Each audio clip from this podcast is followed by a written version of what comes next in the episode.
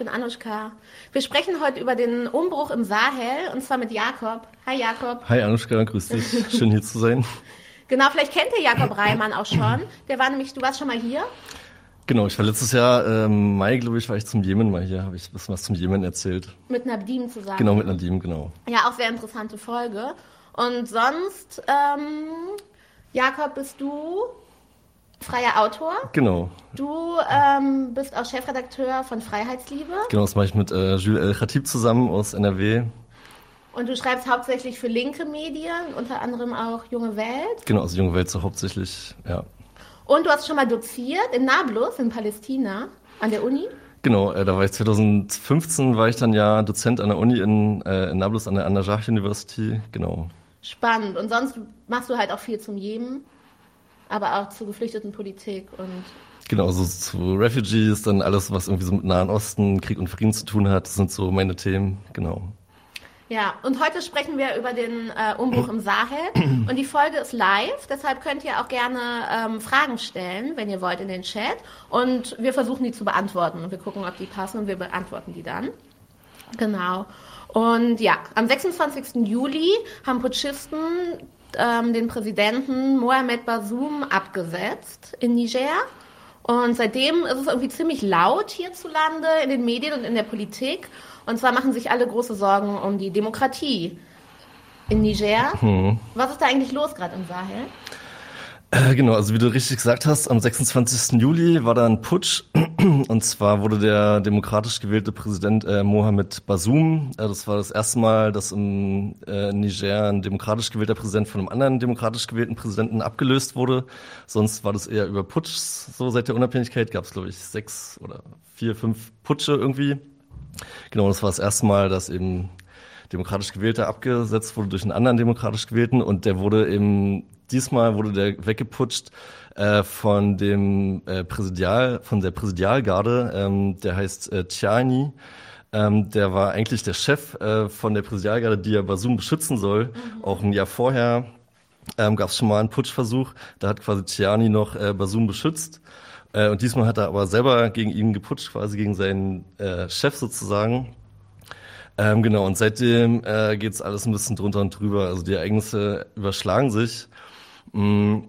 Ähm, der abgesetzte Präsident, der sitzt quasi im Hausarrest, äh, probiert von da irgendwie äh, ja, so Support zu entwickeln von den westlichen Mächten, vor allem Frankreich und auch den USA, dass die irgendwie ja, ihnen helfen, wieder an die Macht zu kommen. Ähm, aber die Putschisten quasi um ähm, Tiani, die haben sozusagen erstmal die ganzen Institutionen aufgelöst, haben da ihre eigenen Leute reingebracht, haben die ganzen Ministerien neu besetzt. Also insgesamt waren es, glaube ich, 21 Ministerien, die neu besetzt wurden, quasi von den, äh, aus der Reihe der Putschisten hinaus. Ähm, und es gab halt von Anfang an so ein ziemlich äh, ja, antifranzösischen, ja, antifranzösische Ressentiments. Ähm, so haben sie es zumindest immer geframed, so ihren Putsch, dass sie quasi so die alte Kolonialmacht Frankreich irgendwie rauswerfen wollen. Äh, die haben dann zum Beispiel auch im August, ähm, haben sie den Botschafter äh, von Frankreich, der heißt äh, Ite, Sylvain Ite heißt der, glaube ich, äh, den haben sie zur Persona non grata erklärt, dann quasi ein 48 Stunden Ultimatum gesetzt, dass der quasi aus dem Land verschwinden soll. Dann hat aber Macron, äh, bockig wie er ist, hat sich halt äh, dagegen gestellt, hat gesagt, nee, wir erkennen die Putschregierung nicht an, deswegen erkennen wir auch die Forderung, also die Aufforderung nicht an, dass der Botschafter aus dem Land äh, verschwinden soll. Äh, das Ultimatum ist verstrichen. Äh, dann haben quasi die Putschisten, um Druck aufzubauen, ähm, haben sie quasi so eine Art Blockade um die Botschaft rum aufgebaut. Also die haben äh, Stromlieferung, also Strom abgestellt, die haben Wasser- und äh, Nahrungsmittellieferung eingestellt. Ähm, dann hat quasi vor paar Tagen, das war eine Woche her, hat dann Macron erzählt in, äh, in Medien, dass äh, der Botschafter eine Geisel wäre, dass auch die ganzen Botschaftsangestellten, dass sie halt alle Geiseln wären. Fand ich halt auch ein bisschen ziemlich äh, ja, komisches Narrativ, weil er könnte halt einfach gehen. Dann also welche Geisel könnte halt freiwillig gehen? Das ist halt irgendwie macht irgendwie nicht wirklich Sinn. Ähm, genau. Dann haben ähm, die ECOWAS, das ist der äh, Economic äh, Cooperation äh, Economic Community of Western African States ist quasi die, äh, kann ich auch mal hier kurz zeigen, wir haben hier so eine Karte ausgedruckt. Äh, sind so im Wesentlichen alle Staaten in Westafrika, also hier im Norden quasi die Sahelstaaten, äh, Niger, Burkina Faso, äh, Mali äh, und dann im Süden weiter ähm, Nigeria, was so der die treibende Kraft ist äh, in dem ECOWAS-Bündnis. Äh, die haben dann äh, massive Sanktionen verhängt, weil die halt überhaupt nicht damit einverstanden waren, dass da quasi jetzt eine Putschregierung an der Macht ist. Die haben massive Sanktionen verhängt. Dann haben sie auch angedroht, ähm, dass sie militärisch eingreifen, wenn, also sie haben dann auch eine äh, sieben Tage lang äh, eine, ein Ultimatum gesetzt, wenn der quasi der Putschpräsident nicht abtritt und der Basum wieder eingesetzt wird, dass sie dann militärisch eingreifen. Das Ultimatum ist dann verstrichen und erstmal ist nichts weiter passiert. Das war Anfang August, also jetzt auch über einen Monat her.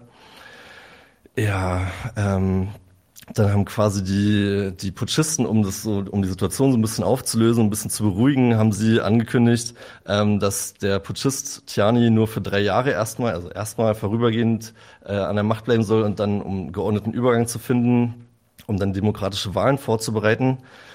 Ähm, was natürlich die ECOWAS äh, ist nicht darauf eingegangen und die Drohung, dass quasi militärisch eingegriffen wird, die ist weiter im Raum. Ja, und es ist quasi jetzt seit einem Monat ist das alles ein bisschen in der Schwebe. Was passiert da, was passiert nicht, das ist alles ziemlich kompliziert gerade. Und wie ist die Lebenssituation in Niger? Und was haben die Sanktionen, äh, die ja eigentlich fast direkt nach dem Putsch verhängt wurden, mhm. für, für, Auswirkungen auf die Lebenssituation der Menschen? Also Niger ist äh, ja eines der ärmsten Länder der Welt in diesen ganzen äh, Elends-Rankings, so vom hier UN-HDI, also der Human Development Index, da ist Niger immer ganz unten. Ähm, Gerade ist es auf Platz drei von hinten nur noch, ich glaube von Südsudan und Tschad sind noch dahinter. Ähm, und da will ich gerade mal ein paar Zahlen vorlesen, die ich mir aufgeschrieben habe, ähm, um das einfach so das Elend, was ohnehin im Niger äh, schon immer vorhanden ist, ein bisschen zu verdeutlichen.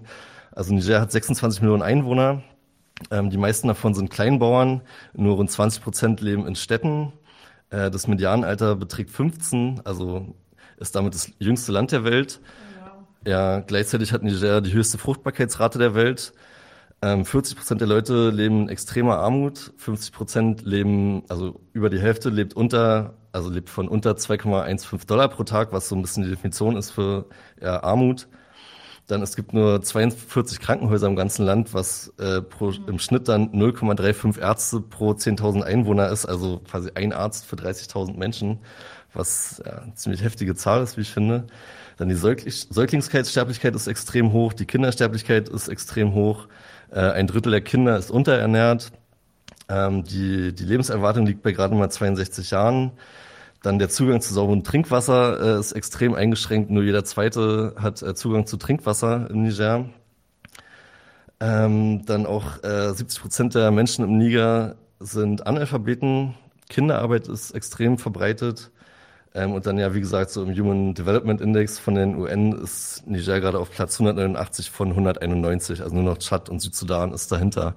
Also die Ausgangslage war schon extrem ja, prekär. Ähm, und dann kamen halt die Sanktionen, vor allem der ECOWAS dazu, aber auch von westlichen Staaten, also zum Beispiel ähm, dazu erstmal vielleicht, also die EU und auch Deutschland, Frankreich haben und auch USA haben ihre Entwicklungshilfe eingestellt, was ja auch als Sanktion zu bewerten ist.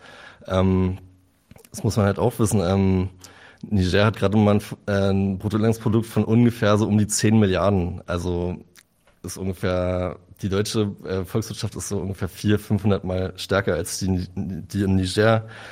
Ich habe da eine krasse Zahl, mhm. ich weiß nicht, ob die stimmt, dass das äh, Bruttoinlandsprodukt pro, pro Kopf. Äh, das weiß ich gerade nicht die Zahl, ja, aber. Ich habe das gelesen, mhm. dass man äh, also ähm, unter 600 Euro, ich glaube 560 ja, Euro. Also ein paar, äh, Dollar, paar ja. hundert Dollar irgendwie pro Jahr, ja. pro Kopf. Also was halt, äh, waren ja 570 Dollar, glaube ich, pro Kopf. Die genau. Zahl ist nicht aktuell, aber... Genau, und dann, dann haben halt eben die ECOWAS-Staaten, um Druck aufzubauen auf die Putschregierung, haben die halt äh, massive Sanktionen verhängt. Ähm, zum Beispiel haben sie die Stromlieferung abgedreht und da muss man halt wissen, ähm, allein aus Nigeria, quasi im Süden von Niger, kommen 70 Prozent der Stromlieferung mhm. für, für das Land. Und wenn du das halt einfach mal abdrehst, kannst du dir vorstellen, was das für eine Auswirkung hat auf die einfachen Menschen im Land. Äh, dann wurden die Grenzen halt geschlossen. Da gab es Berichte, äh, dass halt Trucks einfach an der Grenze feststehen, die halt Hilfslieferungen, die ohnehin immer ins Land kommen, so von mhm. UN und sonstigen NGOs kommen halt immer Hilfslieferungen ins Land, die wurden dann halt blockiert. Es wurden Lebensmittellieferungen wurden blockiert. Dadurch sind natürlich äh, die Preise für ja, Grundnahrungsmittel, einfach Reis, Mehl und so sind halt in die Decke, durch die Decke geschossen. Und also ja, nach, meinem nach meinem Verständnis droht sich da gerade halt eine extreme humanitäre Katastrophe, äh, die sich anbahnt. Ähm, und also das alles im Hinterkopf finde ich das halt extrem zynisch. Ähm, dass zum Beispiel Annalena Baerbock, die hat halt äh, zwei, drei Tage, nachdem die ECOWAS quasi die Sanktionen verhängt haben, hat die sich hingestellt und hat erzählt, ja, wir unterstützen die ECOWAS in allen ihren Schritten. Äh, wir unterstützen die Sanktionen, hat sich dann auch damit gebrüstet, dass sie dabei ist, äh, über die EU eigene Sanktionen noch zu verhängen. Also die, äh, also die werken da gerade an einem eigenen Sanktionspaket. Da ist zwar jetzt in den letzten zwei, drei Wochen ist da nichts weiter, ähm, ja, keine Nachrichten großartig gekommen dazu, aber die arbeiten an einem eigenen Sanktionspaket, was ich extrem zynisch finde, weil natürlich treffen die Sanktionen nie die einfachen, also nie die Putschisten, sondern immer nur die einfachen Menschen. Und dadurch wird einfach diese extreme, prekäre Lage, die ohnehin schon war, wird einfach massiv ja, verschärft. Ja, die, die EU ist ja ziemlich ECOWAS-Fan, ECOWAS-Fan ja. gerade, habe ich das Gefühl. Die unterstützen die offensiv und drücken auch ihre äh, Unterstützung irgendwie lautstark aus. Ähm, wer, wer ist denn eigentlich oder was und wer sind ECOWAS? Genau, also kann ich nochmal hier unsere ja, Karte Mal die Karte. Also wie gesagt, ECOWAS sind quasi äh, mehr oder weniger alle Staaten in Westafrika. Ähm, das sind die meisten davon sind ähm, ehemalige französische Kolonien, teilweise auch britische Kolonien. Also Nigeria zum Beispiel ist ehemalige britische Kolonie, wenn ich das richtig in Erinnerung habe. Mhm. Ähm, und ECOWAS wurde, glaube ich, in den 70er Jahren, 75 gegründet. Mhm. Zu Beginn ähm, war das quasi, also jetzt nicht vergleichbar mit der EU, aber es ging um ja, wirtschaftliche Integration, dass quasi der Binnenmarkt in Westafrika, dass der gestärkt wird, ähm, ja, dass einfach kooperiert wird, politisch ko kooperiert wird, äh, ökonomisch kooperiert wird. Das war so das Ansinnen. Dann gab es auch äh, einen, einen Nicht-Angriffspakt, also dass egal was in den Ländern passiert, die greifen sich nicht gegenseitig an, wo jetzt auch ziemlich dran gebröckelt wird. Aber was ist denn jetzt mit diesem Ultimatum, das äh, also ja, also ja. das passt halt nicht wirklich in dieses äh, Nicht-Angriffsabkommen. Äh, mm, aber also was bei der ECOWAS noch wichtig zu äh, ja, im Hinterkopf zu halten ist, dass sie, äh, dass es eine gewisse Spaltung gibt. Also es gibt einen anglophonen Teil und einen frankophonen Teil. Also frankophon im Wesentlichen halt die alten äh, französischen Kolonien, was heißt alte Kolonien, es sind im Wesentlichen quasi die Sahelstaaten, also Mali, Burkina Faso, Niger, dann hier unten noch Côte d'Ivoire. Also Côte d'Ivoire ist wirtschaftlich und auch ähm, von der Bevölkerungszahl der wichtigste, das wichtigste Land in dem frankophonen Block. Äh, dann im anglophonen Block ist vor allem Nigeria ähm, das mächtigste Land, also sowohl von der Einwohnerzahl als auch von der Wirtschaftsleistung. Also generell in ECOWAS ist Nigeria, ähm, hat äh, über die Hälfte der Bevölkerung und über zwei Drittel der Wirtschaftsleistung kommt von Nigeria. Also im Wesentlichen besteht ECOWAS also sehr, sehr dominant in der ECOWAS generell. Ähm, genau. Äh, so viel erstmal dazu, dass es halt eben einfach diese Spaltung gibt. Das ist halt wichtig, um im Hinterkopf zu behalten. Also es gibt eine, Anglof eine Spaltung zwischen Anglophon und äh, Frankophon. Genau. Genau, also Anglophon im Wesentlichen Nigeria und ja. äh, Ghana noch. Ah, ja. Äh, hier, also äh, Nigeria, da Nigeria, Ghana dann noch zwei kleine Länder. Liberia ist noch anglophon und ähm, Sierra Leone ist noch anglophon. Und die anderen Länder sind im Wesentlichen frankophon. Aber eben durch die wirtschaftliche und auch Bevölkerungszahl, äh, die Dominanz eben von Nigeria ist quasi sehr stark. Ähm, ja, zum anglophonen Block hin liegt einfach die Machtbalance. Und ah. Nigeria, der Präsident zum Beispiel, der ist sehr eng äh, ja, mit Europa, mit USA, mit Frankreich auch, ähm, mit Deutschland sehr verbündet. Also ich will jetzt nicht so weit gehen, dass der irgendwie eine Marionette ist oder so. Dafür ist Nigeria einfach äh, ein zu starkes Land, aber ist sehr äh, eng an Europa, an der Linie des Westens dran. Genau. Und ja.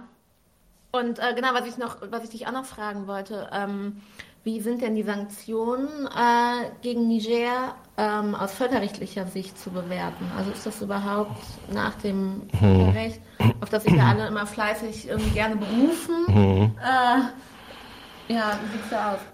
Also ist nicht ganz so einfach zu beantworten. Also es gibt innerhalb von diesen ECOWAS-Statuten gibt's äh, gewisse Mechanismen, nach denen man äh, Sanktionen verhängen kann. Aber also ich bin generell überhaupt kein Freund von Sanktionen, mhm. weil also sagen ja Politiker oft selber, dass äh, Sanktionen quasi eine Alternative zu kriegerischen Mitteln sind, aber am Ende verfolgen sie die gleichen Ziele wie militärische Interventionen. Und deswegen äh, bin ich einfach generell kein Freund von äh, Sanktionen. Ich meine, wir müssen uns angucken, was die Sanktionen mit Kuba, das wird seit was, seit 70 Jahren gibt es ein Embargo gegen Kuba. Dann das gleiche mit Iran, Venezuela, Syrien und also die Sanktionen schaffen nie, was äh, irgendwie damit versucht wird äh, zu erreicht, also erreicht zu werden, sondern es trifft immer nur die einfachen Menschen. Das Elend steigt, aber es werden nie irgendwie die Leute dadurch gestürzt, was halt immer so vorgegeben wird, was auch dann, wie sich Annalena Baerbock sagt, wir müssen die Demokratie wieder einsetzen, deswegen sanktionieren wir jetzt äh, Niger. Das ist halt ein Hirngespinst, das macht überhaupt keinen Sinn. Deswegen also so viel dazu zu Sanktionen und vielleicht ähm, zu, den, zu der Androhung, dass quasi militärisch interveniert wird, auch von der ECOWAS. Ähm, also das Völkerrecht international gibt quasi drei äh, Ausnahmen, wann militärische Gewalt legitim ist. Das eine ist, wenn der UN-Sicherheitsrat quasi eine Resolution festlegt. Ähm, zum Beispiel, zum Beispiel 2011 äh, gab es die Resolution gegen Gaddafi. Da war zumindest mhm. anfangs äh, war der militärische Einsatz des Westens völkerrechtskonform. Äh, also die die die No-Fly-Zone war noch völkerrechtskonform, aber dann haben sie es halt in den äh, Regime-Change umgewechselt und das war halt natürlich hammerhart gegen das Völkerrecht. Aber das ist halt ein Punkt, wenn es halt nur einen Sicherheitsratsbeschluss gibt, das zweite ist, ähm, wenn Selbstverteidigung, also ein Land darf sich selbst verteidigen, also zum Beispiel Ukraine jetzt darf sich gegen russische Gewalt selbst verteidigen, das ist vom Völkerrecht gedeckt. Und die dritte äh, Form, wo halt Gewalt erlaubt ist, wenn quasi ein Land, ein ausländisches Land bittet, äh, militärisch zu intervenieren. Also was zum Beispiel, ein bekanntes Beispiel ist dafür Syrien, wo Syrien 2015 bei Russland quasi angefragt hat, hier, helft uns gegen die ja, Dschihadisten im Wesentlichen.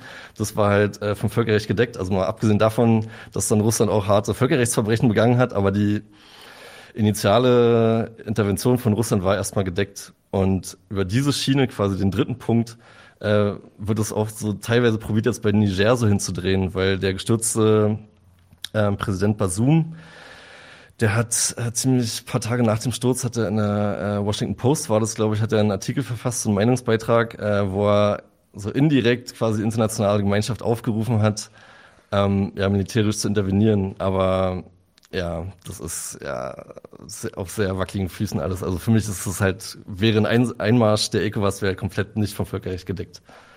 Und ähm, die, ähm, ja, die ECOWAS hat ja auch schon ein paar Länder irgendwie ausgeschlossen, die auch mal Teil der ECOWAS waren. Mhm. Also äh, die, äh, das, äh, Niger ist jetzt nicht das erste mhm. Land, was äh, ausgestoßen wird. Ähm, zum Beispiel Mali, Burkina Faso, Guinea und Niger jetzt. Mhm. Ähm, warum? Warum sind die anderen äh, suspendiert? Bei Niger wissen wir es ja jetzt. Genau, das ist halt auch wieder die Karte. Also hier die dunkel eingefärbten, äh, eben Guin, ja, spiegelverkehrt.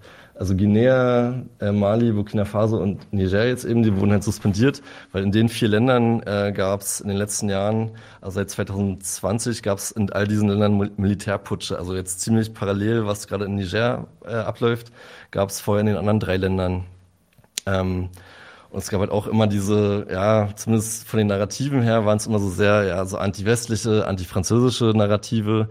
Äh, zum Beispiel in Mali äh, haben dann auch die, äh, quasi die Putschisten ähm, um äh, Assimi Goita heißt er, die haben äh, dann auch äh, die westlichen Truppen quasi probiert rauszudrängen. Also haben auch den französischen Truppen ein Ultimatum gesetzt, äh, hier, ihr müsst aus dem Land verschwinden, was dann zumindest Frankreich äh, auch äh, ja, Folge geleistet hat, Deutschland nicht. Mhm. Ähm, Deutschland war am Ende, also im Mali ist ja der MINUSMA-Einsatz und da ist Deutschland jetzt am Ende die einzige ja, westliche Macht mit noch einer signifikanten ähm, ja, Anzahl an Truppen im Land. Und was da ist auch witzig gewesen. Hm? die Drohne darf doch gar nicht mehr fliegen. Mhm. so, äh, da habe ich einen interessanten äh, ja, Beitrag irgendwie gelesen, ähm, so reportagig aufgeschrieben. Da beim Pistorius-Besuch war irgendwie ein Reporter mit dabei und dann, ach, dieses Schätzchen und dann mhm. laufen die alle um diese Drohne herum. Mhm. Sie, sie darf nur noch hier zu Hause sein und da meinten die dann die Kaserne und sie darf nicht mehr fliegen und mhm. ja. Also ja genau, also die Bundeswehr hat ja äh, ist in zwei Stützpunkten in Mali, also einmal in Gao, mehr im Norden, also eigentlich so ein Zentrum und einmal im Süden äh, auf dem Flughafen von Bamako, also der Hauptstadt, da hat halt die Bundeswehr zwei ja, Basen und eben diese mit der Heron TP-Drohne, die ist da seit mehreren Jahren im Einsatz. Ähm, und da hat halt die malische Putschregierung quasi, um so ein bisschen ja auch so die Muskeln spielen zu lassen und auch so den Westen so ein bisschen vorzuführen, hat dann quasi die Putschregierung äh, Deutschland die, die Überflugrechte verboten quasi, also entzogen. Und am Ende war dann die Drohne, die Heron TP, die war dann halt die ganze Zeit nur noch auf der Basis. Äh, dadurch haben sich dann auch die, die Soldaten kaum noch rausgetraut. Also ja, aber das ist quasi so das, was diese vier Länder eben, äh, Guinea, Mali, Burkina Faso und Niger eben so verbindet, eben einfach diese Putschregierungen und eben alles immer so mit so einem ja, sehr anti-westlichen, anti-französischen, anti-europäischen Duktus so ein bisschen, das, was die so ein bisschen verbindet. Und ähm, die, also dieser Vor die, die Einsätze ähm, werden ja damit, oder so Einsätze wie MINUSMA werden ja dann damit gerechtfertigt mit der Sicherheitslage. Mhm. Ne, das sei so gefährlich, also es gäbe viele dschihadistische Bewegungen. Mhm gibt es bestimmt auch. Ähm, mhm. Und wenn mal so ein paar ähm, NATO-Truppen oder ja, in dem Fall eine UN, äh, UN, sogenannte UN-Blauhelme äh, da reinkommen, äh, räumen die auf. Mhm. Ähm, wie, wie ist denn diese Sicherheitslage gerade und was kannst du darüber sagen, über die dschihadistischen Bewegungen? Mhm. Ähm, also da gab es in den letzten paar Jahren, so in den letzten fünf Jahren gab es einen ziemlichen, also so aus globaler Sicht gab es einen Shift. Also wenn so, wenn man so gemeinhin so an dschihadistischen Terrorismus denkt, denkt man natürlich an Nahen Osten, so Syrien, Irak, natürlich Afghanistan. Ähm, und für also für eine ganze Weile war das auch das Zentrum äh, des globalen Dschihadismus. Vor allem, wir erinnern uns 2001, als George Bush den War on Terror ausgerufen hat. Ähm, also vorher gab es auch im Nahen Osten so gut wie keinen Terror, also keinen Dschihadismus. Erst der One Terror hat ja bekanntermaßen ja. den Terrorismus so ja, herangezüchtet oder erschaffen. Und ja, dann, aber in den letzten 20 Jahren war das natürlich so das Zentrum des globalen Dschihadismus. Also wir erinnern uns an Irak, dann auch Syrien mit dem Aufstieg des Islamischen Staats, äh, in Afghanistan, dann natürlich die Taliban, die da seit, ja, seit Mitte den 90ern ihr Unwesen treiben. Ähm, aber das hat sich halt in den letzten drei, vier Jahren hat sich das halt ziemlich verschoben, dass quasi das vom Nahen Osten ist sozusagen die Sahelzone der, das neue Epizentrum des Terrorismus geworden. Also das ist auch so eine Formulierung äh, von dem Global Terrorism Index. Das ist jedes Jahr so ein Index, wo quasi alle Terror Terroranschläge gezählt werden. Und da hat sich einfach dieser Fokus verschoben, was halt mehrere Gründe hat. Ähm, einerseits äh, wurde im Nahen Osten quasi der IS, der ist jetzt mehr oder weniger geschlagen. Ja, also ist gerade wieder so ein kleines Revival, aber ähm, quasi die kurdischen Truppen oder auch die pro-iranischen Milizen mit teilweise Unterstützung vom Westen haben quasi den IS mehr oder weniger besiegt. Deswegen gab es vom IS kaum noch äh, Terroranschläge in Syrien und Irak. Ähm, dasselbe mit Afghanistan. Ähm, seit quasi die Taliban wieder an die Macht gekommen sind im Sommer 21, sind da auch äh, sehr die Terroranschläge zugegangen. Natürlich, weil die Taliban selber keine Terroranschläge mehr begangen haben und weil die auch halbwegs das hinkriegen, äh, ja, andere Terrorgruppen wie vor allem IS-Ableger da äh, ja, so im Zaum zu halten. Deswegen ist einfach der Nahe Osten, also ich will nicht sagen, hat sich beruhigt, aber es gibt halt nicht mehr ansatzweise so viele Terroranschläge, wie es noch vor, keine Ahnung, zehn Jahren gab. Also im Irak zum Beispiel da sind die Zahlen teilweise von irgendwie mehreren tausend Toten pro Jahr durch Terroranschläge sind irgendwie auf ja, einige wenige hundert zurückgegangen. Und wenn wir im Gegensatz dazu uns die Sahelzone angucken, ähm, allein, äh, allein in Burkina Faso, also die meisten Terrortoten pro Jahr sind in Burkina Faso, ah. wissen wahrscheinlich auch die wenigsten. Das war im letzten Jahr 2022 waren es über 1000 und allein die Terrortoten in Burkina Faso waren mehr als alle im Nahen Osten zusammen. Und da haben wir Jemen, Syrien, Irak, äh, auch Libyen teilweise und ist Burkina Faso einfach mehr als alle zusammen. Und die Sahelzone insgesamt äh, hat mehr Terroranschläge und mehr Terrortote als ja, der ganze Nahe Osten und ganz Asien. Also wenn wir auch Indien, Pakistan dazuziehen oder auch äh, teilweise in Philippinen, ähm, gibt es ja auch Terroranschläge. Da ja, ist im Sahel einfach viel mehr. Ähm, ja, also einfach dieser Fokus hat sich sehr verschoben auf die Sahelzone. Und das war halt mh, bei diesen Putschregierungen, den vier, die wir halt angesprochen haben, das war halt auch immer ihre Legitimation quasi, dass sie gesagt haben, äh, ja, es gab immer diese westlichen Interventionen, es gab MINUSMA in Mali, es gab auch in, in Niger gab es ja seit äh, seit lang, also auch seit zehn Jahren mittlerweile, gibt es eine, eine europäische Mission. Äh, die Deutschen, die Bundeswehr ist seit auch knapp zehn Jahren in äh, Niger vertreten und haben halt die Putschisten quasi, das war immer so ihr Narrativ, ja, also obwohl hier die westlichen Truppen angeblich den Terror bekämpfen und hier uns sicherer machen wollen, äh, ist das Gegenteil der Fall. Das war quasi auch immer so ihr Narrativ, mit dem sie ihre Putsche verkauft haben. Genau. Ja, aber die französischen Antiterror-Einsätze haben ja jetzt auch nicht gerade große Früchte getragen, äh, kann man so sagen. Warum spielt Frankreich denn noch so eine äh, große Rolle in der ganzen Sahelregion?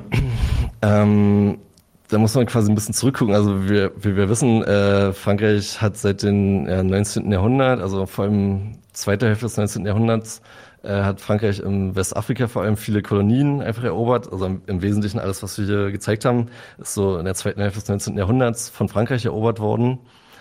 Ähm, dann die Kongo-Konferenz, wann war die? 1894, glaube ich, wo quasi in Berlin sich die ganzen Kolonialisten getroffen haben, die europäischen, und da am Reißbrett die mhm. quasi jetzigen Grenzen gezogen haben und sich Afrika quasi aufgeteilt haben. Da wurde es dann quasi ja institutionalisiert, dass, Af äh, dass Frankreich offiziell eben ja, Kolonialmacht ist in diesen Ländern. Ähm, dann Erster Weltkrieg, Zweiter Weltkrieg. Ähm, nach dem Zweiten Weltkrieg gab es ja dann die ja, Dekolonialisierungsphase, was teilweise auch so ein bisschen auf Druck der USA äh, erstmal so angeleiert wurde, weil die USA gesagt haben, ähm, wir haben Frankreich und England äh, im Zweiten Weltkrieg geholfen und jetzt wollen wir quasi als, ja, so als Payback, als Beute sozusagen, wollen wir Zugang zu den afrikanischen Märkten. Wir wollen da auch irgendwie ein bisschen Player sein. Deswegen haben die, die ehemaligen äh, europäischen Kolonialmächte auch dazu gedrängt, quasi die Kolonien so ein bisschen aufzugeben. Und aber ja, also aus diesem kolonialen Mindset kommst du natürlich nicht so raus, wenn du ja Paris bist. Und ähm, äh, Paris hat dann zwar, äh, ich glaube so in den 1960ern war es im Wesentlichen, die Kolonien in die Unabhängigkeit entlassen, ähm, aber hat halt probiert von Anfang an probiert, äh, da den Einfluss weiter einfach aufrechtzuerhalten. Hat dann also das wird immer so als Kolonialpakt, so ist das, äh, das Schlagwort so, äh, obwohl es eigentlich mehrere Pakte waren, es waren immer so bilaterale, quasi mehr oder weniger Abkommen mit den ehemaligen Kolonien, also mit Mali, Niger, Burkina Faso und so weiter, wurden halt äh, bilaterale Abkommen geschlossen, mh, unter denen Frankreich einfach diesen massiven Einfluss einfach ja, fortführt. Also es gab ja nie ein Ende der Kolonialisierung, wurde halt einfach so ein bisschen umgeframed, mhm. bisschen äh, anderer Namen gegeben. Aber unter diesen Kolonialpakten quasi hatte ähm, Frankreich sich immer ähm, zum Beispiel Vorkaufsrechte so auf äh, Ressourcen immer noch, dass die ehemaligen Kolonien als erstes immer bei Paris anklingeln müssen, wenn sie ihre pa äh, mhm. Ressourcen ausbeuten wollen, war halt immer sofort der Pariser Einfluss immer dabei, der französische. Oder andersrum auch, ähm, wenn Aufträge in den Kolonien vergeben wurden, musste halt immer erst bei Paris angefragt werden, ich, Uniform für die, für die Militäre oder so mussten immer erst französische Firmen ob die das nicht machen können. Oder Infrastruktur, Straßenbau. Es war halt immer französische Firmen, die dann halt als erstes äh, quasi das Recht hatten, als erstes äh, ja, ihren Hut in, also äh, einfach die Aufträge anzunehmen. Ähm, und dann ähm, auch der CFA-Fonds ähm, ist quasi, ich weiß nicht, das ist auch relativ unbekannt, glaube ich, dass die allermeisten äh, Länder in der Region, also eben auch, ich glaube, im Wesentlichen alle der ECOWAS und dann aber auch noch in Zentralafrika, also Zentralafrikanische Republik zum Beispiel, ähm, dass die einfach immer noch einen Front haben, also den CFA-Front, der war. Ähm, eine kurze Zwischenfrage, hm, nur die frankophonen hm. äh, Länder? Ähm, ja. Oder die anderen auch? Also Nigeria hat keinen CFA-Front, das waren im Wesentlichen die Frankophonen, ja. Also macht ja, würde auch. Ja, logischer. Genau, und ähm, also seitdem, also vor dem Euro war es halt, dass der äh, CFA-Franc einfach äh, an die, an den Franc, an den französischen Franc gebunden war. Seit dem Euro ist er jetzt an den Euro gebunden. Ähm, und es gab da halt seit langem, ich glaube, erstmal kam die Idee in den 80er, 90ern auf, dass quasi die ECOWAS ähm, eine eigene Währung machen, also vergleichbar sozusagen mit dem Euro, der soll ECO heißen ähm, wurde dann halt immer wieder verschoben. Aber jetzt ist halt wieder, gab es halt wieder so einen Vorstoß. Jetzt soll er mittlerweile 2027 soll er eingeführt werden.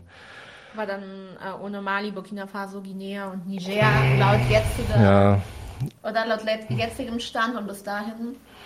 Ist schwierig. Also es ist schwer abzusehen, was jetzt einfach in den turbulenten Zeiten äh, jetzt passiert. Vor allem ähm, eben die vier Länder, die probieren ja auch äh, einfach Jetzt vor ein paar Tagen war das zum Beispiel, die wollen halt immer enger jetzt zusammenrücken. Die vier Militärputschisten haben jetzt zum Beispiel auch ähm, diese Sahel Alliance gegründet, ähm, was quasi so eine Art ähm, ja, Militärbündnis ist, quasi von diesen drei Staaten, also Niger, Burkina Faso und Mali, dass die quasi ähm, auch so eine Art, äh, also erstmal nicht Angriffspakt, dass die zusammenarbeiten, dass die auch äh, in, in der Bekämpfung vom ja, Dschihadismus zusammenarbeiten, aber eben auch dass die ähm, bei ausländischen Interventionen quasi, ähm, also fast schon so vergleichbar wie mit der NATO, wenn ein Land angegriffen wird, werden alle Länder angegriffen, was natürlich auch die, ja, die Schwelle für einen Einsatz der ECOWAS gegen Niger nochmal deutlich erhöht, mhm. weil quasi, ja, ob du dich nur mit einem Land anlegst oder mit drei beziehungsweise vier Ländern, ist natürlich nochmal eine ganz andere Hausnummer. Also die wollen halt einfach jetzt ja sehr stark zusammenarbeiten und ja, wir müssen sehen, was sich daraus entwickelt. Ja, Genau, also seit, ähm, das ist ja eigentlich, also Putsche sind ja nicht ganz so neu, äh, auch nicht in der Region und seit ähm, 1960 ist Niger unabhängig mhm. geworden von Frankreich. Mhm, genau. Und seitdem liefen ja mehrere Machtwechsel äh, so ab, also äh, via Putsch, aber nicht nur in Niger, sondern auch in anderen ehemaligen mhm. ähm, von Frankreich unterjochten äh, Ländern lief das so, mhm. äh, lief das so ab. Genau, ziemlich häufig. Und irgendwie hatte ich nicht das Gefühl, dass, äh, dass Paris damit so riesige Probleme hat. Mhm. Warum ist denn jetzt der Aufschrei so groß? Ähm, also ich glaube, da müsste man halt erstmal so ein bisschen weiter ausholen, auf was überhaupt quasi so unsere, also unsere, immer in Anführungsstrichen, äh, unsere Interessen sind, speziell die französischen Interessen. Das ist halt äh, äh, sehr wichtig, um überhaupt den ganzen Konflikt Niger zu verstehen.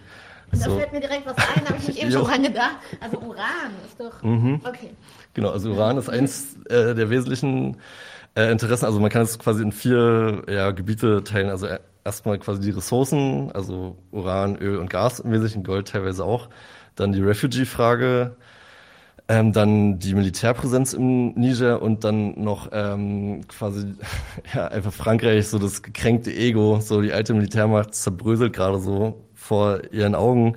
Und ähm, die vier Punkte würde ich quasi auch so jetzt ein bisschen erläutern, weil es halt wirklich okay. wichtig ist. Dann können wir die nochmal nennen. Das ist genau. einmal genau. äh, also äh, äh, Fluchtroute. Mhm.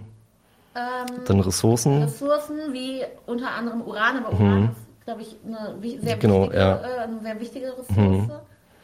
Dann äh, die Militärpräsenz, also in Niger ja. gibt es viele ausländische Basen, dass das halt gesichert mhm. wird. Und vor allem müssen alle aus Mali raus. genau. Und dann eben einfach so das gekränkte Ego von ja, Frankreich, so dass, äh, dass die letzten Überreste vom French Empire so gerade zerbröseln. So, und da würde ich äh, anfangen am liebsten quasi mit den Ressourcen, also wie du gerade auch schon meintest mit Uran. Ähm, äh, Niger ist die, also haben die siebtgrößten Vorkommen auf der Welt, also ungefähr fünf Prozent der weltweiten Uranvorkommen sind in Niger. Klingt jetzt nicht so viel erstmal, aber wenn wir sehen, ähm, wo kriegt Europa das Uran her und äh, speziell natürlich Frankreich, wo kriegt Frankreich das ganze Uran für ihre ganzen Atomkraftwerke her? Also ich glaube, die haben 50, 60 äh, Atommeiler, irgendwie zwei Drittel oder noch mehr ihres Stroms kommen aus Atomkraftwerken. Und da ist es halt so, dass ähm, äh, Niger der zweitgrößte Uranlieferant ist. Also ungefähr ein Viertel der französischen Iran-Lieferung, äh, Uranlieferung, Iran, äh, Uranlieferungen kommen aus Niger. Und wenn wir uns die EU angucken, ist es halt äh, auch so ähm, ungefähr 20 bis 25 Prozent ist nur noch Kasachstan ein bisschen höher, ähm, was quasi das Uran ähm, eben aus Niger kommt. Und da spielt es halt auch wieder mit rein, ähm, eben diese kolonialen Strukturen, so dass quasi äh, Frankreich immer überhaupt nicht den Weltmarktpreis an Niger gezahlt hat. Also es waren dann halt irgendwelche komischen Deals, die halt mit ja auch korrupten Eliten, korrupten ähm, ja, Industriellen abgeschlossen wurden, dass die es halt unter dem Weltmarktpreis ähm, ja, verkauft bekommen. Das ist halt sehr wichtig, dass eben quasi einfach Europa, speziell Frankreich, eben diese Uranminen ähm, schützen will, quasi einfach ja es gab da zum, zum Beispiel, ich glaube, 2017 war das, glaube ich mal, gab es doch mal so einen Anschlag auf so eine äh, Uranmine in Alit. Ist halt auch äh, ein Typ gestorben. So, und das will natürlich Frankreich unterbinden, so dass da irgendwelche Anschläge sind oder so. Deswegen äh, hat, will Frankreich da Militärpräsenz haben, einfach um die Ressourcen abzusichern. Eine andere wichtige Ressource ist, ähm, ist Gas. Also Niger selber hat kaum Gas, aber ähm, Nigeria hat Gas, will ich auch nochmal kurz zeigen. Ähm, es ist halt geplant, dass von Nigeria durch Niger dann äh, durch Algerien bis an die mm. bis an die Mittelmeerküste quasi, also nicht direkt an die Küste. die Karte weiter ja. Das ist quasi eine, also Trans-Sahara-Pipeline heißt sie, äh, dass quasi eine Gaspipeline gebaut wird, ähm, die eben von äh, Nigeria, also Nigeria ist wichtiger Gasproduzent und auch Exporteur, dass Nigeria quasi sein Gas nach Europa verteilen kann, also über so einen Hub in Algerien, dann über zwei kleine Pipelines nach Spanien und zwei andere Pipelines nach Italien. Ähm, die Pipeline gibt's noch nicht, aber die soll halt gebaut werden. Das ist auch ein Riesenprojekt. Mhm, ist ein Riesenprojekt, also ein Multimilliardenprojekt, Boah. sind auch verschiedene Shell und so, die haben da alle Interesse daran, dass sie da investieren und so. Vor allem jetzt natürlich auch im, äh, ja, im Krieg in der Ukraine. Wir wollen halt kein Gas mehr aus Russland. Deswegen, wir wollen diversifizieren, ja. wie es so schön heißt. ähm, einen tollen Plan. Mhm. Deswegen sind wir halt scharf auf das Gas natürlich aus Nigeria. Das ist halt so ein weiteres Interesse, dass einfach diese Gaspipeline endlich gebaut wird und wir quasi ja, weiter unser äh, Gas diversifizieren. Da ist gerade ein guter Kommentar äh, in den, äh, im Chat gekommen. Ich lese ihn mal gerade vor von Ole Tholen. Ähm, kann, und die Gewinne durch den Uranhandel streicht natürlich auch ein französischer Konzern ein. Ja, genau. Ja. Also ich weiß gerade den Namen nicht, aber ja. Auch nicht parat. Mhm. Aber genau, das ist ein schöner äh, Kreislauf. Mhm. Ja, also genau, also eben Uran, Gas, dann ist halt auch noch wichtig Öl. Also Niger ist jetzt auch nicht gerade der größte Ölproduzent, aber hat auch gewisse Öl Vorkommen, die halt auch ausgebeutet werden, die dann ans quasi den Golf von Guinea über Benin ähm, verschifft werden. Da hat Europa natürlich auch ein Interesse dran. Kannst du das nochmal kurz zeigen? Achso, ähm, von Niger quasi über Benin, da ist eine Pipeline auch im Bau, ähm, die halt jetzt endlich fertiggestellt werden soll. Da haben wir ein Interesse daran, dass die endlich fertiggestellt äh, wird, einfach eben auch wieder Russland-Ukraine. Also das muss man halt auch immer im Hinterkopf haben, der Russland-Ukraine-Krieg äh, unsere ja, Energieabhängigkeit von Russland quasi ähm, diversifizieren, davon wegkommen. Da ist Niger halt auch ein zentrales Land einfach in dieser ja, Energiekonstellation. Das ist halt wichtig. Ähm, dann ist auch ein Goldlieferant, ist jetzt auch noch so ein anderes Thema. Aber ja, quasi sind erstmal so die Ressourcen, also Uran vor allem, dann Gas, Öl und Gold. Deswegen wollen wir, dass in Niger quasi stabile Verhältnisse sind. Also mhm ob das jetzt demokratisch ist oder nicht, interessiert ja nicht, Hauptsache stabil. Egal, oder? stabil. Ja, Hauptsache halt irgendeiner an der Macht, der halt pro-westlich ist, pro-europäisch ist, äh, uns ja zum Sportpreis die Ressourcen gibt. Genau, das zu dem Ressourcenthema. Äh, dann, was mir auch besonders wichtig ist, quasi das Thema der Geflüchteten, der Refugees. Ähm, da will ich auch ein bisschen weiter ausholen. Ähm, also Niger ist schon immer ähm, ist jetzt hier nicht eingezeichnet, aber Niger ist so im Zentrum des Landes hier so ungefähr, mhm. ähm, gibt es Agadez, die Stadt. Ähm, und Agadez ist schon seit vielen Jahren, ist es quasi so ein, ja, so ein, so ein Hub für Flüchtlingsrouten. Also nicht, nicht mal unbedingt nur Leute, die nach äh, Europa wollen, äh, sondern auch quasi, also zirkuläre äh, Migration nennt sich das quasi einfach im Sahel, im Westafrika, Leute, die quasi einfach ja da äh, einfach migrieren. Da ist quasi Niger, also Niger ein wichtiger Umschlagspunkt, vor allem eben Agadez. Mm, da hat sich quasi in den letzten Jahren, Jahrzehnten so eine richtige, ja, so eine, also auch so eine Wirtschaft darum wirklich so gebildet. Also Leute bringen dann die mit ihr Pickup-Trucks, bringen die Leute irgendwie von A nach B, bringen sie an eine Grenze nach Algerien, ähm, verkaufen ihnen Lebensmittel und so. Da hat sich so richtig eine Wirtschaft gegründet. Äh, vielfach auch von den, äh, vom nigerischen Militär abgesichert. Also waren teilweise äh, Karawanen von Pickup-Trucks mit Geflüchteten, die vom nigerischen Militär abgesichert wurden. Also sehr wohlwollend äh, lange Zeit gewesen. Dann kam die große Flüchtlingskrise, wie es so schon heißt, 2015.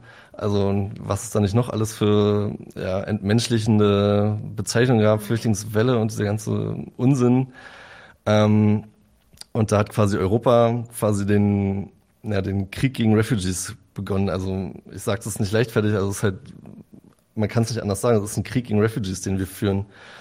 Erster Meilenstein war dann natürlich äh, das Abkommen mit Erdogan in der Türkei, mhm. dass quasi Erdogan uns die ganzen Refugees aus Syrien vom Hals hält und wir ihn dafür teuer bezahlen. Also ich, da gibt's, die Zahlen sind nicht so ganz eindeutig, also sind mehrere Milliarden, ich habe teilweise fünf, sechs Milliarden habe ich gelesen, was Europa, die EU an Erdogan bezahlt hat. Das und zwar ein gutes Druckmittel. Ja, voll, genau. Also Erdogan ist halt auch ein Machtplayer, der weiß genau, wie er das ausspielen kann. So mal ein bisschen die Grenzen öffnen, wenn Europa mal wieder irgendwas sagt, äh, öffnet er die Grenzen und dann äh, sind wir halt ruhig so. Ja. Das gleiche mit äh, auch teilweise mit dem NATO-Beitritt von Schweden, Finnland oder so. Er hat immer im Hinterkopf, dass er die Flüchtlingskarte sozusagen ausspielen kann. Ja, aber Erdogan war nur einer von diesen Playern. Also weiter, äh, weiter westlich war dann quasi Ägypten, der Putschist al-Sisi, übrigens auch Putschist, aber unser bester Buddy. Also da haben wir nichts, wenn da, also nichts dagegen, wenn sich da ein General an die Macht putscht, weil er hält uns die Refugees vom Hals quasi so. Er aus dem östlichen Afrika ist quasi von Sisi die Aufgabe, uns da die Refugees vom Hals zu halten. dann jetzt vor paar Wochen erst, so vor ein, zwei Monaten mit Tunesien gab es wieder so ein Abkommen. Ja, widerlich. Genau, übelst widerlich. Ähm, das die Leute quasi von uns bezahlt werden, dass sie wirklich mit militärischer Gewalt gegen die Leute vorgehen, die flüchten wollen. Und da in diesem Komplex spielt halt Niger halt auch eine wichtige Rolle, also eine sehr zentrale Rolle, weil, also wie ich meinte, dass Niger einfach so ein Hub ist von verschiedenen Flüchtlingsrouten. Also da gibt es viele Karten, einfach bei Google Maps mal eintippen, äh, Niger oder Agadez, äh, Refugees, sieht man halt so diese Flüchtlingsrouten, wie halt viele einfach in Niger ähm, zusammenkommen und dann ja einfach wieder auseinandergehen. Und da hat auch 2015 quasi die EU, ähm, die damalige Regierung, die noch pro-westlich war, ähm, auch dazu gedrängt oder beziehungsweise gekauft. Mit insgesamt sollen da äh, teilweise bis zu eine Milliarde Euro geflossen sein, ähm, die dann halt auch wieder in, natürlich nicht bei den einfachen Leuten angekommen sind, sondern wieder bei korrupten Politikern, bei korrupten ja, ja, Industriellen und wir haben ja mhm. gerade noch das BIP gehört. Richtig, richtig. Ähm, also eine Milliarde dann auch sehr, sehr viel Richtig, richtig. Also für uns so in deutschen Ohren klingt jetzt eine Milliarde jetzt nicht allzu viel. Wenn wir uns anhören hier, Pistorius, Scholz, die haben einfach mal eine, 100 Milliarden für die Bundeswehr sich einfach irgendwie ja, über Nacht sich in die Bücher geschrieben. Klingt jetzt eine Milliarde nicht so viel. Aber wenn wir bedenken, BIP von Niger ist ungefähr ein Vierhundertstel von dem Deutschen. Also es wäre dann für deutsche Verhältnisse, also es Natürlich ist jetzt eine Milchjungen-Rechnung, aber wenn dann quasi so, wie wenn Deutschland einfach mal 400 Milliarden kriegen würde, das sind dann schon signifikante Beträge. Ähm, und wenn da irgendwelche korrupten Eliten das in eine Tasche stecken wollen, klar, dann schicken sie die Soldaten los und ähm, die vorher noch den Refugees geholfen haben, auf einmal bekämpfen dann die Leute, also die Soldaten, die Refugees. Und da wurde quasi auch ein, ein Gesetz quasi Niger aufgedrückt, äh, mehr oder weniger von Europa, wo halt quasi einfachen Leuten ähm, quasi die Unterstützung von Refugees wirklich verboten wurde. Also du darfst nicht mehr in deinem eigenen Pickup-Truck darfst du nicht mehr irgendwelche Geflüchteten aus Subsahara-Afrika irgendwie durch die Wüste fahren.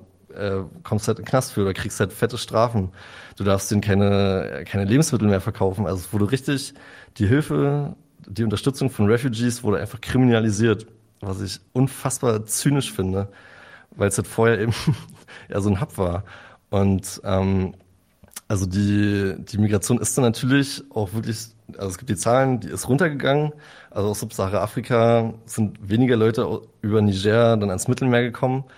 Aber ich meine, durch so eine Repression äh, unterbindest du ja nicht die, die Flucht selber, sondern du machst sie halt nur gefährlicher, weil die Leute dann halt einfach nicht über die etablierten Routen mehr flüchten können, sondern einfach durch die Wüste. Und da gibt es halt viele Berichte, wie halt einfach Leute da verdursten, irgendwie sich äh, buchstäblich in die Wüste geschickt wurden.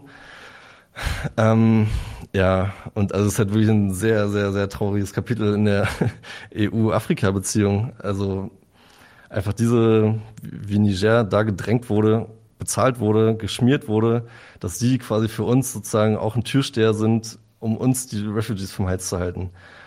Ähm, und das ist halt jetzt auch wieder in der Schwebe. Was ist jetzt mit den Putschisten in Niger? Also mit Tiani, mit dem Putschisten, ähm, hält er an diesem Gesetz fest, dass äh, Flucht kriminalisiert wird? Oder äh, geht er jetzt wieder zurück, äh, dass wieder diese Wirtschaft sich wieder etablieren kann? Weil ich meine, das ist ja auch ein also wirklich ein Wirtschaftsfaktor gewesen für Niger. Einfach die Leute aus Subsahara-Afrika, das bisschen Geld, was sie noch bei hatten, haben sie dann in die lokale Wirtschaft in Agadez sozusagen gesteckt. Und es hat jetzt die große Frage, ob Niger dazu zurückgeht oder ähm, ja an dieser hammerharten Repression festhält. Und das quasi, würde ich, würde ich sagen, für ganz Europa, für die EU, quasi das wesentliche Interesse daran, dass in Niger wieder quasi stabile Verhältnisse einkehren und ja, dieser Kampf gegen Geflüchtete wieder in seine normalen Bahnen sozusagen gelenkt wird. Ja, also das dazu, da kann ich auch ähm, einen Podcast empfehlen. Ähm, also hier Kerem Schamberger, mhm. der Referent ist bei Medica, Medico International, die da sehr, sehr gute Arbeit zu machen. Der hat vor, ja, vor zwei, drei Monaten oder so hat der einen sehr guten äh, Podcast gemacht bei Medico, der heißt äh, Global Struggle, heißt der Podcast. Und die Folge heißt äh, Europas Wüste. Der hat ja quasi diesen ganzen Kom Komplex, also eben Niger, die Rolle vor diesen Abkommen und nach diesen Abkommen mit der EU, quasi wirklich diese Entwicklung ja. sehr gut und aber halt natürlich auch sehr bitter alles erzählt. Also er war auch selber vor Ort. Er war, glaube ich, im Februar, wenn ich nicht. Ich glaube, auch Februar war er in Agadez in und hat dann da berichtet. Und hat berichtet, er hat auch in der jungen Welt, in der Migrationsbeilage einen tollen Text geschrieben, genau. Abschottung in den Wüsten. genau, der, genau, genau. Den fand ich auch klasse, den hm. Text. Also für alle, die, ähm, die sich dafür interessieren, für wie, wie EU, äh, wie die EU ihre Abschottung auch in Niger vorangetrieben hat. Ähm, würde ich echt empfehlen, da mal reinzuhören. Und ich finde es total hm. spannend, wie das jetzt weitergeht, hm. äh, wie die ja, weiter versuchen, die Abschottung Hand zu haben hm. und trotzdem auch die Putschisten zu bekämpfen. Hm. Also ich vermute irgendwie, wie gesagt, äh, Geld ist halt ein wichtiger Faktor. Also ich vermute fast, dass da schon irgendwelche Hinterzimmer-Deals am Laufen sind, dass jetzt auch EU, Paris, Berlin dahin kommt und den Putschisten irgendwelche Gelder anbietet, dass sie halt einfach an dieser Bekämpfung der Refugees äh, festhalten. Also es ist natürlich Spekulation, ich habe da keine Beweise für Indizien, aber ich vermute das stark, dass da jetzt auch schon über ja. irgendwelche Backchannels so Gespräche geführt werden, dass die an dieser Bekämpfung einfach festhalten. Ähm, genau, das dazu, zu der Refugee-Frage, ist, wie gesagt, in meinen Augen ja eigentlich der zentralste Punkt, warum wir als Europa da Interesse haben, dass da wieder geordnete Verhältnisse einkehren. Dann auch noch ein wichtiger Punkt, ähm, wie gesagt, die Militärbasen. Ähm, es gibt in Niger sehr viele ausländische Militärbasen. Ähm, die USA haben zwei große und dann noch vier kleine. Also es war 2020 hat da mal The Intercept, äh, so eine US-amerikanische, so, na, so eine Investigativplattform, die haben dann mal so quasi geleakte Pentagon-Dokumente ausgewertet. Das alleine in Niger haben, hat USA haben sechs Militärbasen. Und also es ist das Land in Afrika mit den meisten US-Militärbasen. Hm, insgesamt war es, glaube ich, so 40 oder so. Ähm, und da zum Beispiel, also auch in Agadez, was ich gerade meinte, dieses Hub für, für Flucht und Migration, da so in den Randbezirken, also ein bisschen außerhalb der Stadt, hat halt äh, die USA haben äh, ihre wichtigste Drohnenbasis in Afrika. Äh, manche sagen sogar, es ist die größte Drohnenbasis der Welt. Ich weiß nicht genau, wie man das irgendwie messen will, aber ist auf alle Fälle eine sehr zentrale, die zentrale US-Drohnenbasis für ganz Afrika. Also alle Drohneneinsätze, die irgendwie im Sahel von den USA geflogen werden oder auch in Zentralafrika oder sonst wo, wird halt über Agadez gesteuert. Es hat, und da sind allein ich glaub, über 1000 äh, US-Soldaten sind in dieser Basis. Dann auch in der zweiten großen US-Basis sind halt viele, viele US-Soldaten und in den anderen vier kleinen halt auch. Ähm, dann hat auch eben Frankreich hat da eine Basis, auch mit mittlerweile über 1000 Leuten. Italien hat hunderte äh, Soldatinnen und Soldaten in Niger, in Deutschland halt auch über 100. Äh, und ja, die EU hat selber auch EU-Truppen da und wie gesagt, das steht halt alles jetzt so ein bisschen in der Schwebe. Was passiert mit diesen Militärbasen? Frankreich wurde schon aus dem Land geschmissen. Mhm. Was so die Militär, also die Putschisten also zu Deutschland und USA zum Beispiel sagen, ist noch nicht ganz so klar. Also da gab es noch keine klare Ansage, dass auch die USA sich äh, aus dem Land verziehen sollen. Das ist halt alles ein bisschen in der Schwebe. Halt so ein weiterer Grund, warum wir unbedingt wollen, dass da ja wieder Stabilität einkehrt, so wie man es gerne nennt. Und die, genau, da kommen wir nachher noch zu, aber die deutschen äh, Soldatinnen und Soldaten wollten, sollten ja auch über Niamey weg, oder? Und genau, ja. genau, also als sie dann quasi aus Mali quasi rausgebeten wurden, war dann quasi auch Niamey ähm, in Niger quasi so der Hub, um diese ganze Logistik quasi so zu steuern. Also generell Niamey war seit äh, 2013, als äh, Deutschland äh, nach Mali gegangen ist, war Niger immer so ein Logistik-Hub, also wo viel so gesteuert ja. wurde im ganzen Sahel. Auch die Nachrichtenmeldung im Nachrichtenticker, da steht äh, immer Niamey als Ortsangabe, mhm, auch wenn es um mhm. Mali geht, weil ja, haben die da ja. Presseteam oder wahrscheinlich vermutlich haben die ja. Presseteam. Also bis vor kurzem war, war ja äh, Niger noch relativ stabil. Also es wurde halt auch immer so hochgehalten, ja, so die letzte Demokratie im Sahel und so, so der letzte demokratische Verbündete des Westens.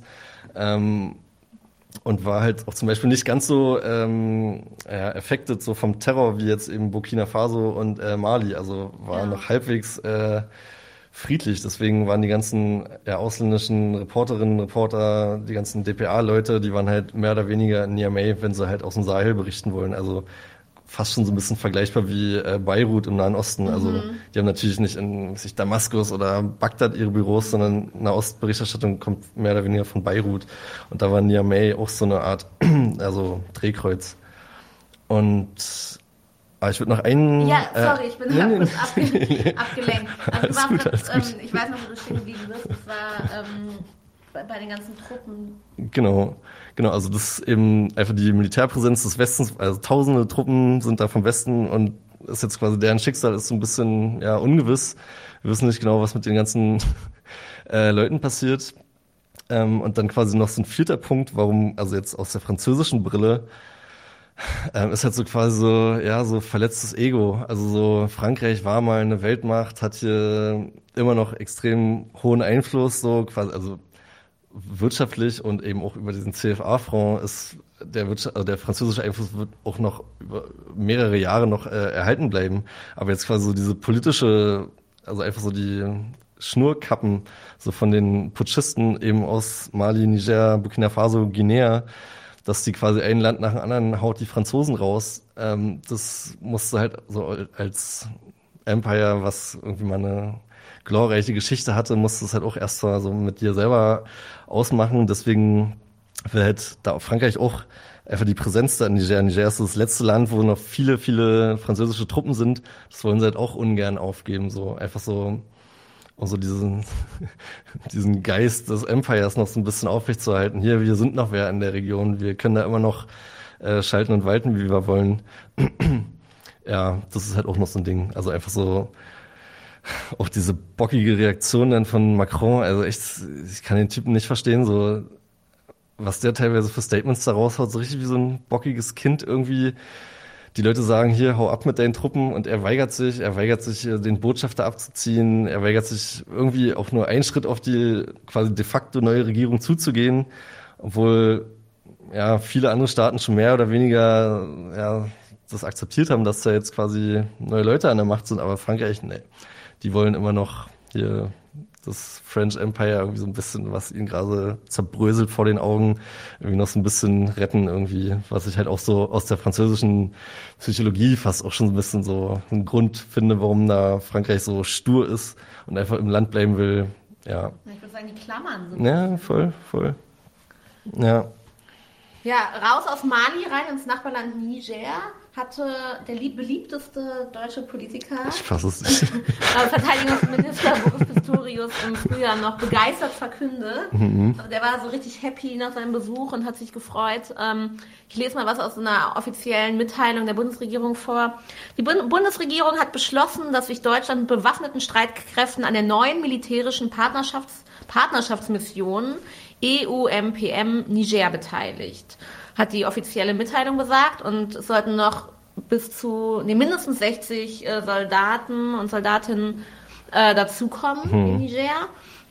Genau. Was, was denkst du, welche Interessen hinter dieser Mission stehen? Hm. Ähm, also Niger und Bundeswehr, ähm, wie gesagt, die haben halt auch schon eine längere Geschichte. Also seit, mehr oder weniger seit 2013 fing quasi in Mali der Bundeswehreinsatz an, was zwei Missionen waren, äh, Eutem Mali und äh, MINUSMA dann. Also Eutem Mali war eine EU-Mission zur Ausbildung von malischen Truppen, mhm. MINUSMA dann die UN-Mission quasi. Und Eutem Mali ähm, ging auch ziemlich schnell äh, dann in Niger. Also da sind ähm, ja seit über zehn Jahren mittlerweile sind da mehr oder weniger deutsche Special Forces, also KSK-Leute und also Kommando Spezialkräfte, mhm. was die deutschen Special Forces sind.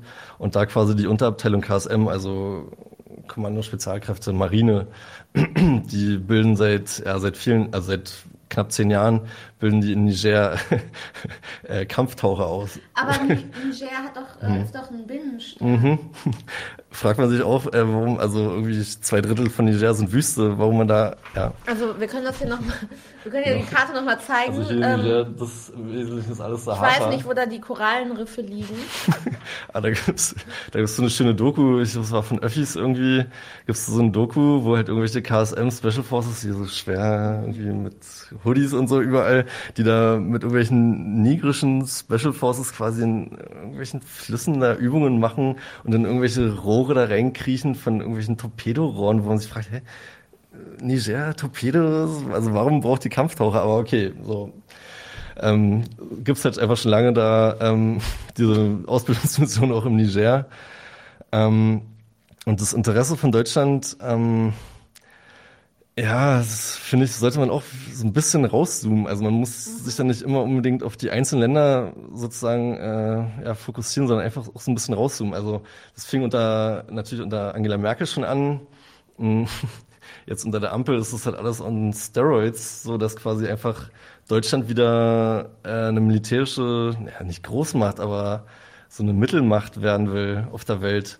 Ähm, oh. Da spielen halt viele Faktoren mit rein. Da spielt jetzt äh, unter Scholz quasi 100 Milliarden Bundeswehr-Sondervermögen. Also Sondervermögen sind ja Sonderschulden. Das Geld gab es ja nicht, das wurde einfach in die Bücher geschrieben. Ähm, das spielt damit rein, halt einfach diese extreme Aufrüstung. Ähm, auch einfach um, um, das mal so ein bisschen ins Verhältnis zu setzen, das habe ich mal durchgerechnet. Ähm, einfach nur diese 100 Milliarden Bundeswehr-Sondervermögen, äh, das ist mehr als komplett Afrika und komplett Lateinamerika pro Jahr für ihre Militärs ausgeben. Also der Verteidigungshaushalt von ganz Afrika und ganz Lateinamerika ist unter 100 Milliarden.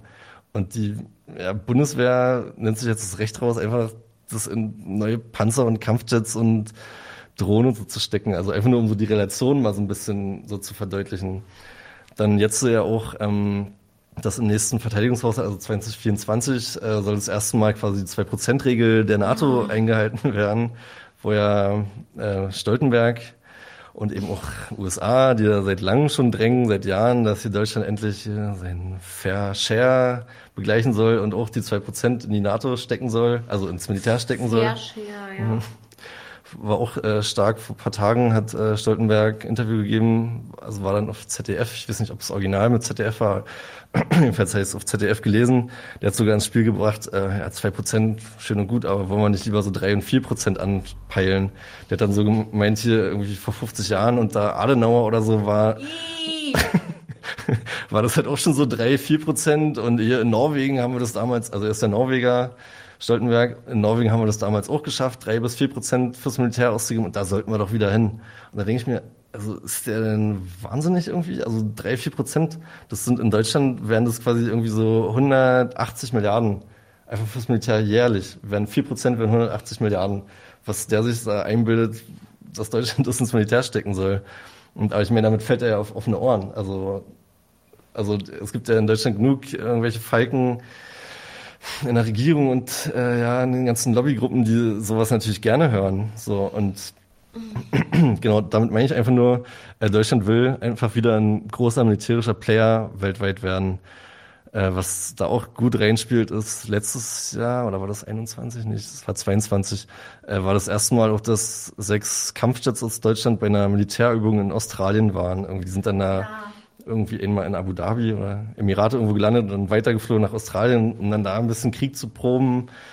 Oder noch ein Jahr vorher, 21, war hier die Fregatte Bayern, die war dann auf einmal äh, vor der chinesischen Haustür, also da im südchinesischen Meer ist auf einmal ein deutsches Kampfschiff. So, was zum Henker hast du da verloren? So, aber es ist halt einfach so dieses langsam rantasten, so ein bisschen wieder so militärische Großmacht werden, diesen Scheiß, was USA und teilweise Frankreich seit Jahrzehnten macht, will Deutschland auch endlich wieder mitspielen dürfen. Und müssen mal zeigen, was man hat. Mhm, genau.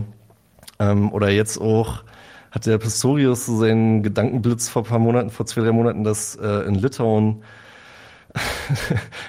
eine ganze deutsche Garnisonsstadt äh, gebaut werden soll mit insgesamt 10.000, 12.000 Leuten, also 3.000, 4.000 Soldaten, Soldatinnen. 4.000, ja. Genau, und aber dann wirklich eine deutsche Stadt, also mit Kitas, mit Schulen, mit Krankenhäusern, quasi die ganzen Familien der Leute sollen dann auch damit hin, also hin verfrachtet werden, dass einfach eine deutsche Militärstadt in Litauen gebaut wird. So, wo kommen wir denn da hin? So. Ja, und äh, eigentlich auch gerne Niger, oder? Mhm. Also und deswegen, also genau, um wieder zurückzukommen zu Niger, also in dieses quasi neue deutsche so Großmachtgehabe, würde ich es mal nennen, äh, fällt natürlich auch, fallen die Einsätze äh, vor allem in Niger, aber auch in Mali fallen halt genau da rein. Also Deutschland will wieder sich so unentbehrlich machen, quasi. Und will wieder einfach ja, eine ja. große Macht werden auf der Welt. Und bevor wir auf MINUSMA und mhm. Mali nochmal zu sprechen kommen, ähm, es gibt noch eine Frage. Ich weiß gar nicht, ob wir die so gut beantworten können, beziehungsweise du, weil, aber ich blende die mal ein. Ah ja. Ähm, genau. Was mhm. steht, ähm, wie steht eigentlich die Bevölkerung in Niger zu den Putschisten und gibt es für die eventuell auch Verbesserungen? Das war eine Frage, aber es gab noch eine davor, die wollte ich auch mal einblenden. Genau. Warum wurde genau geputscht? Mhm. Also, mhm. ähm, welchen Anlass hatten die Putschisten, beziehungsweise welche Interessen haben sie? Mhm. Und es gab auch schon eine Antwort dafür, dazu, die will ich auch schon nochmal äh, einblenden. Und dann kannst du was dazu sagen. Das Einzige, was alle einig ist, der Hass auf die. Franzosen. Ansonsten viele verschiedene. Völker mit vielen unterschiedlichen Interessen. Äh, genau, das habe ich vorhin gar nicht erwähnt. Also was der konkrete Anlass war für den Putsch, ähm, also ist zumindest die Narrative von den Putschisten ist quasi die sich sehr verschlechternde Sicherheitslage. Also was ich vorhin meinte, dass eben der Sahel, ja eben Mali, Burkina Faso und jetzt teilweise auch Niger in den letzten Jahren halt viele äh, dschihadistische Anschläge hatten.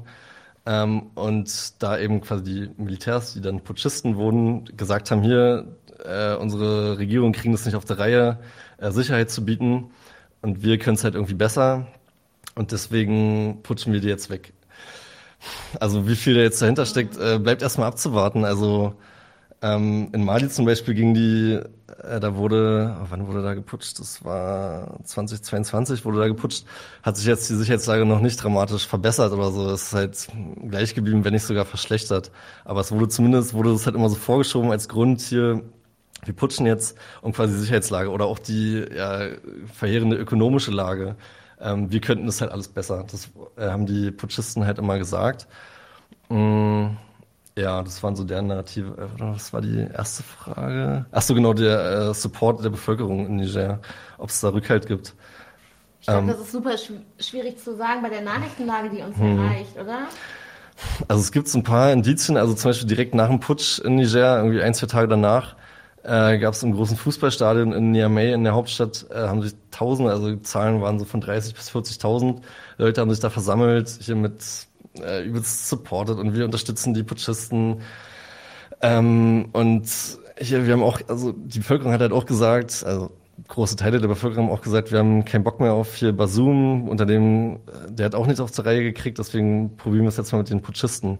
Ähm, es war auf alle Fälle, also man kann das schlecht irgendwie quantifizieren oder so, weil es werden ja jetzt natürlich keine Meinungsumfragen gemacht von irgendwelchen Instituten, die man halbwegs irgendwie so die Meinung irgendwie gerade so ein bisschen aufsaugen könnte, was also, ja, welcher Geist gerade so in, den, in der Bevölkerung so vorherrscht, aber zumindest die Leute auf den Straßen, also es gab halt auch immer viele, ja, einfach Massendemos äh, in den Straßen, die halt sich hinter die Putschisten gestellt haben.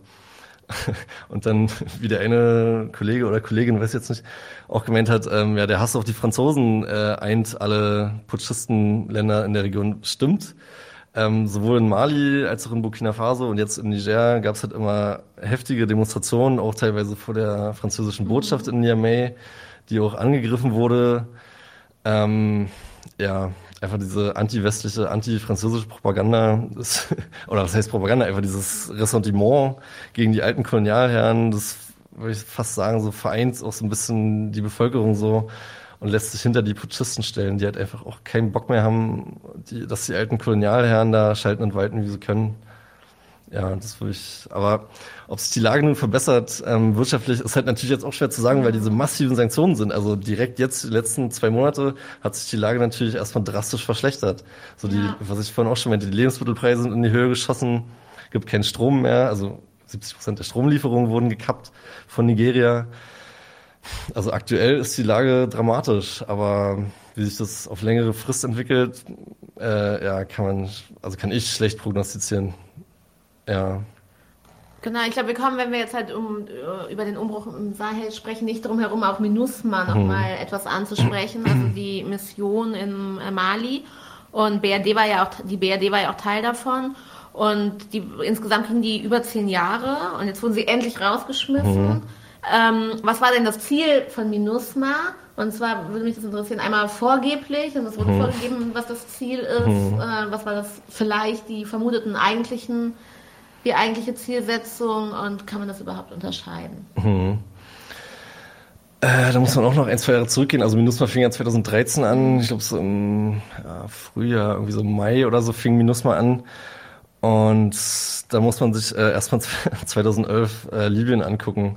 Also wir erinnern uns, arabischer Frühling, Tunesien, äh, Westsahara, äh, Ägypten, überall, Jemen dann auch, wurden die Diktatoren mhm. gestürzt, die teilweise Jahrzehnte an der Macht waren. Äh, dasselbe ging dann in Libyen los. Mm.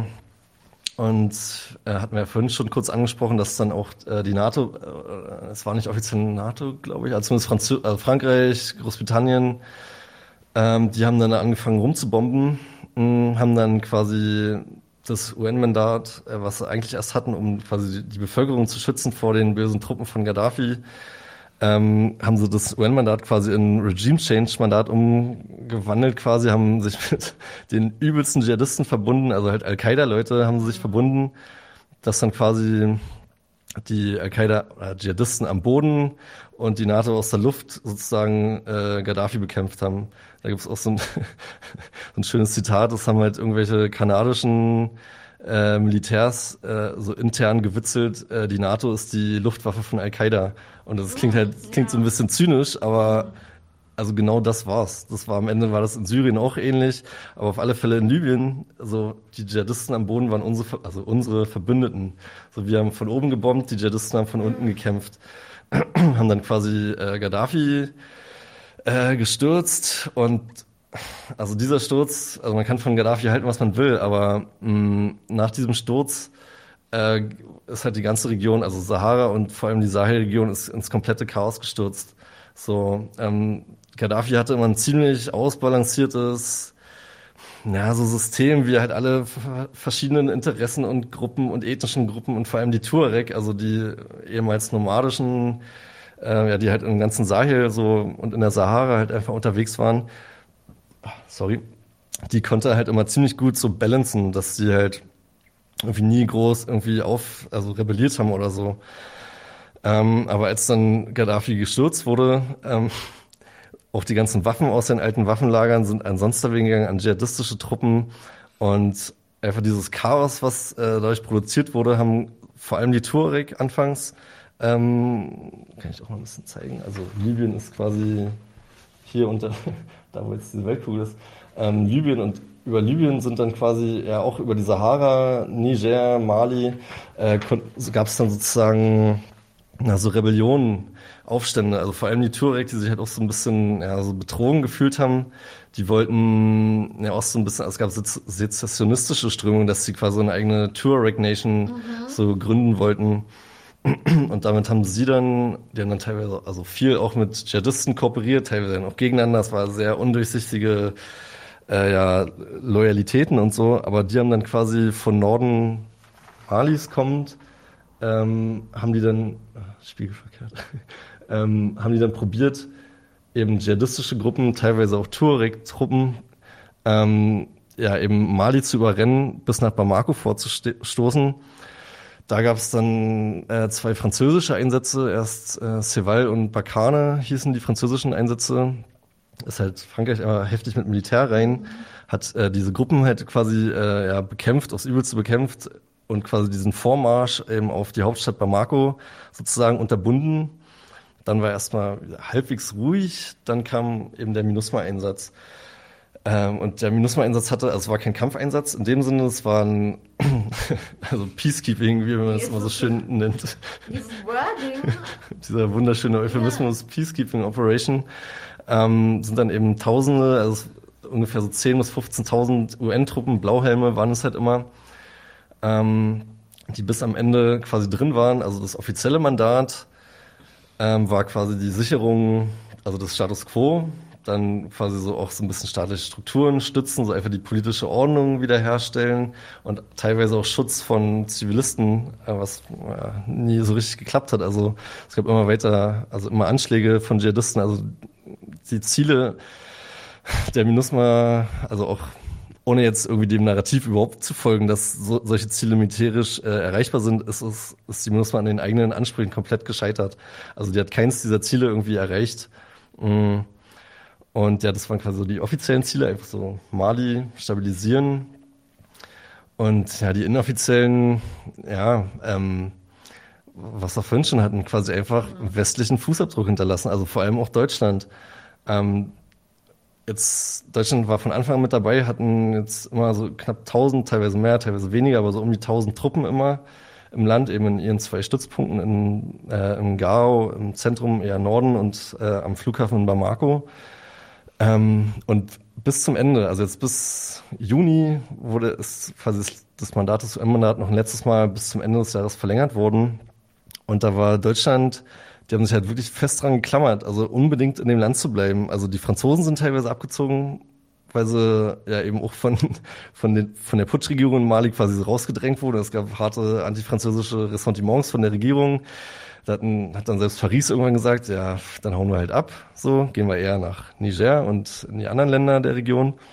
Aber Deutschland hat sich fest daran geklammert. Also sie waren jetzt die einzige westliche Nation immer noch, die halt ein signifikantes äh, Kontingent an Truppen da hatten. Und auch, also interessant, ähm, dass ähm, damals noch Lamprecht, jetzt äh, Pistorius, seit der Verteidigungsminister ist, also aus dem BMVG, aus dem Verteidigungsministerium, mhm äh, gab es halt eigentlich auch so die Tendenz, dass die Bundeswehr da raus soll. So. Ja, aber lass uns da mal verpissen, oder? Mhm. Aber Baerbock, die Demokratieverbreiterin, oh, die quasi von, mhm, feministische Außenpolitik, äh, von, also aus dem AA kam quasi der Druck, äh, dass unbedingt drin geblieben werden soll. Also wirklich das also AA, Auswärtiges genau, Amt. Genau, das Auswärtige Amt hat quasi Druck aufgebaut, äh, ja, aufs BMVG, aufs Verteidigungsministerium, auf die Bundeswehr, dass wir doch bitte drin bleiben sollen, was auch eine ziemlich irgendwie verpeilte Konstellation ist. Äh, das Militär selber will eigentlich raus, aber die Außenministerin kommt und sagt, bleib drin. Hä, und die, das Schätzchen von Drohne darf gar nicht mehr fliegen? Also nee, die, die durfte schon eine ganze Weile nicht fliegen. Ja, also ja, das, eben. ja, das war seit Ende letzten Jahres haben quasi die Putschisten einfach die, ja, die Überflugrechte. Ja, aber dann ist doch eigentlich niemand mehr raus. Richtig, richtig. Also, und es war halt quasi auch im Bundestagsmandat. Also die mussten jedes Jahr Ende Mai musste der Bundestag quasi das MINUSMA-Mandat der Bundeswehr neu verlängern. Und da war halt immer äh, ein, also ein Paragraph drinne, dass, ähm, dass westliche Unterstützung mit Kampfhubschraubern. Also die Franzosen hatten lange Kampfhubschrauber, dass immer wenn irgendwie Bundeswehrtruppen aus ihrer Basis sich mal rausgetraut haben, dass dann Kampfhubschrauber quasi die beschützen mussten. Und aber seit über einem Jahr gab es halt diese Kampfhubschrauber einfach nicht mehr. Mhm. Ähm, weil eben die Franzosen haben abgezogen, dann war eine Weile lang im Gerede, ob die Niederländer quasi Kampfhubschrauber, die hatten noch keinen Box so richtig. Dann gab es aus, ähm, aus El Salvador, die haben so eine, so eine Mini-Hubschrauber, wo sie mehr oder weniger ein paar Schrotflinten vorne rangeklebt haben. Das waren dann Kampfhubschrauber. Das waren eigentlich so eine Wetterhubschrauber, die aus irgendwie... El Salvador, ja. ja okay. aus El Salvador. Mhm. Aber also, was ich damit sagen will, also in dem Bundeswehrmandat von, vom Bundestag mhm. war quasi immer diese Grundvoraussetzung, dass diese, dieser Schutz von Kampfhubschraubern gegeben sein muss. Und der war halt aber einfach nicht mehr gegeben. So. Und da äh, war quasi das eigene Bundeswehrmandat, war, wurde quasi gebrochen, weil dieser zentrale Paragraph eben gebrochen wurde. Und trotzdem wurde sich hammerhart an diesen Einsatz geklammert. So. Mhm. Dann am Ende eben die Heron-Drohne durfte nicht mehr fliegen, auch seit über einem Jahr haben quasi die, die Putschisten eben einfach so ein bisschen so, so ja, Spielchen gespielt, so, also richtig, regelrecht gedemütigt, so, ja. Haben jetzt so die westlichen Mächte so ein bisschen vorgeführt. Ähm, aber warum quasi Deutschland sich so, so daran klammern wollte, ist halt, ja, was ich vorhin eigentlich auch schon meinte, dass Deutschland wieder so militärische Großmacht werden will. Und die wollten quasi an Mali so beweisen, ja, hier so alle möglichen Einsätze, Blauhelm-Einsätze, sonstige Einsätze, äh, nie wieder ohne Deutschland. So, dass Deutschland einfach ein zentraler Player in diesen globalen Einsätzen sein soll. Mali selber war da eigentlich egal, es hätte auch sonst mhm. so sein können. Einfach, Deutschland wollte sich so quasi in Position, in Stellung bringen, ähm, dass ja nie wieder ohne Deutschland. So. Sich etablieren mhm. Ja. Genau, einfach so in internationalen Einsätzen etablieren, dass es so eine gefestigte Macht ist. So ist meine Interpretation. Ja, das klingt nicht schön. Ähm, wie kam es denn dann dazu, dass der Mali-Einsatz beendet äh, wurde mhm. und die ausländischen Truppen des Landes verwiesen? Also die, äh, die Bundeswehr die restlichen Bundeswehrleute werden, glaube ich, am 31. Dezember, mhm, also zum Ende des genau, Jahres, genau. sollen die alle verschwinden. Mhm. Endgültig. Mhm. Hoffentlich. ja, also muss. Ähm, also es war, wie gesagt, es wurde jedes Jahr wurde das Mandat verlängert. Äh, immer im äh, Juni, Mai, nee, Mai, glaube ich. Immer im Mai wurde es verlängert. Mm, und irgendwann hat halt quasi die Putschregierung in Mali, ja, haben halt gesagt, ähm, wir vertrauen der MINUSMA nicht mehr, die wurden Teil des Problems. Also das ist ein Zitat vom Außenminister Diop, der das vor der UN, äh, vom UN-Sicherheitsrat hat erst gesagt, dass MINUSMA schon lange Teil des Problems geworden ist, quasi die Sicherheitslage überhaupt nicht in den Griff bekommen hat. Dann, was dann auch noch ein wichtiges Thema ist, ähm, dass äh, sich Mali und auch Burkina Faso äh, mehr Russland zugewendet hat. Also die haben halt gesagt, hier, der Westen hat es nicht hingekriegt, jetzt äh, wenden wir uns mal quasi den Russen zu. Und äh, das ist dann im Wesentlichen auch die Wagner-Truppen gewesen. Also können wir dann vielleicht noch ein bisschen reden über äh, Russland und Wagner. Ähm, jedenfalls wurde dann eben die Stimmung innerhalb der Bevölkerung in Mali äh, ja immer ja, UN-feindlicher, MINUSMA-feindlicher, westfeindlicher, vor allem eben gegen Frankreich gerichtet. Das ein Land nach dem anderen. Also eben Frankreich hat angekündigt, die Truppen abzuziehen. UK hat die Truppen abgezogen, dann schrittweise Dänemark auch. Die hatten auch irgendwelche Special Forces, die sind halt abgehauen. Ähm, und so ist es, ja, MINUSMA-Mandat eh. Also es gab dann noch einige äh, afrikanische Player, Tschad zum Beispiel und mhm. auch Ägypten. Die haben halt immer viele äh, Truppen gestellt. Mhm. Aber das MINUSMA-Mandat ist halt mehr oder weniger quasi so, ja, ist auch so zerbröselt. Es Zerbröckelt. Gab, ja, es, Genau. Also es gab dann überhaupt gar nicht mehr so eine richtige Grundlage überhaupt für das Mandat, weil kein Land mehr so richtig Bock hatte, außer Deutschland. und dann äh, auch in Deutschland war dann halt die Diskussion, eben der Konflikt Baerbock gegen äh, BMVG, also mhm. Lambrecht und dann später Pistorius, war halt dieser Konflikt und auch in Deutschland die Stimmung ist langsam gekippt, so ähm, dass auch die Bevölkerung mehr oder weniger gesagt hat, was machen wir überhaupt? Die äh, Bundeswehr soll abziehen. Und dann gab es halt, ja, vor ein paar Monaten äh, gab es eine ziemlich brenzliche Situation. Ähm, das war ähm, Ende Juni musste quasi das MINUSMA-Mandat über die UN verlängert werden, ähm, wieder für ein Jahr. Und hat halt irgendwie ein, zwei Wochen vorher, also kurz vorher, hat quasi die äh, malische Regierung hat halt gesagt, ähm, dass sie quasi die Kooperation aufkündigt mit der MINUSMA. Und das ist halt die oberste Regel für Blauhelm-Einsätze, ähm, dass es halt Konsens geben muss. Mhm. Dass quasi die, das Land, wo Blauhelm-Soldaten rein sollen, muss dem zustimmen. Ja. Das ist halt so, das ist die oberste Regel. Es gibt irgendwie so drei zentrale Regeln für Blauhelm-Einsätze und das ist halt die höchste. Das muss äh, einvernehmlich sein. Ähm, und es war dann halt quasi eine ziemlich brenzlige Situation. Zwei Wochen bevor das Mandat quasi ausgelaufen ist, äh, hat äh, Mali eben die Erlaubnis sozusagen entzogen. Mhm. Und dann wäre es halt sozusagen gewesen, dass das Mandat nicht verlängert worden wäre und dann halt hunderte Truppen, eben hauptsächlich deutsche Truppen, sozusagen völkerrechtwidrig widrig in dem Land gewesen wäre. Und das wäre dann sozusagen quasi, also rein völkerrechtlich wäre das dann sozusagen eine Invasion von einem anderen Land gewesen, weil es gibt keine völkerrechtliche Grundlage. Und trotzdem sind Bundeswehrleute da. Das war halt quasi so äh, ein, zwei Wochen äh, haben dann äh, die Alarmglocken geläutet im BMVG, also im Verteidigungsministerium. Äh, ja, was machen wir, was machen wir? Und also ich habe da selber auch schon vermutet, dass wirklich äh, der UN-Einsatz dann einfach nicht verlängert wird, vor allem weil Mali kooperiert enger mit Russland. Russland hat Veto im UN-Sicherheitsrat und war meine Vermutung, dass quasi so wirklich so, um nochmal den Westen so ein bisschen so einen Arschtritt zu geben, dass dann Russland quasi Veto einlegt mhm. und das Mandat einfach nicht verlängert wird, eben wegen dieser Zustimmung, die nicht erteilt wurde von Mali, ist dann doch nicht so gekommen.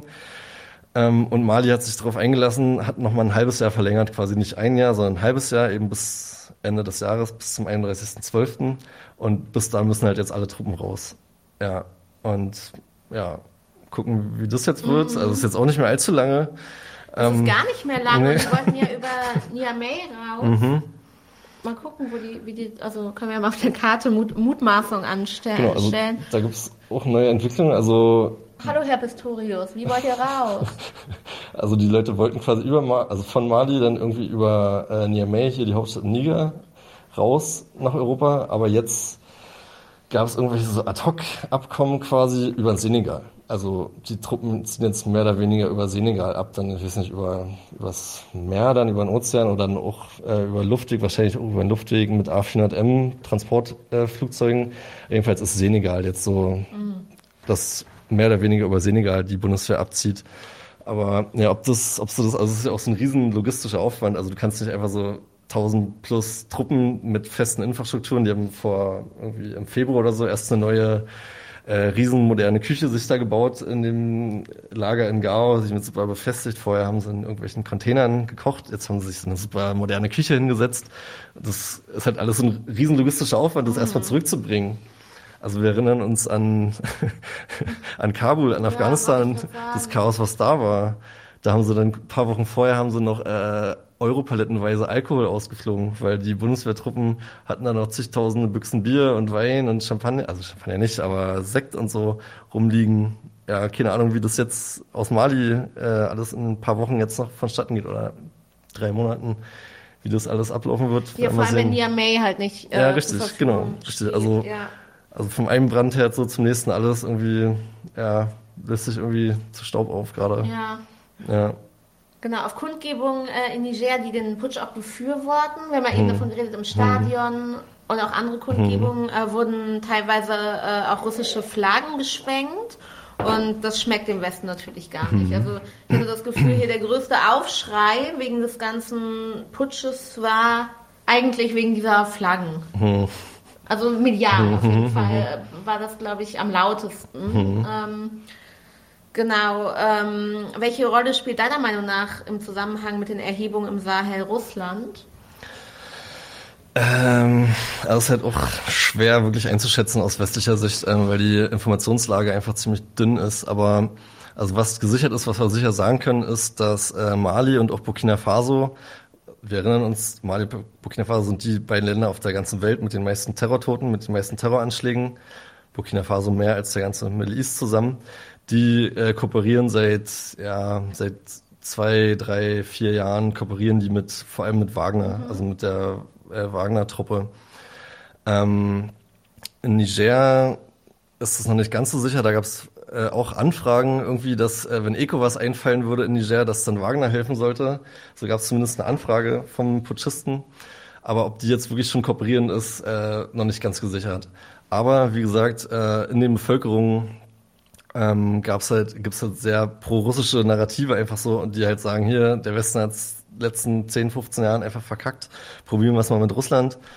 Ähm, es werden russische Flaggen geschwenkt. Ähm, ja, als die französische Botschaft angegriffen wurde in Niamey, waren überall Französ äh, russische Flaggen und hier Frankreich raus, Russland rein, so wurde geschrien so. Ähm, und da muss man vielleicht noch ein bisschen äh, was zu Wagner sagen. Also ähm, Wagner ist ja bekannt, vor allem ja, seit 2014 in Ukraine, als quasi ja, Krim, Ostukraine, Donbass. Wir erinnern uns, mhm. da waren das erste Mal quasi Wagner-Truppen ähm, aktiv.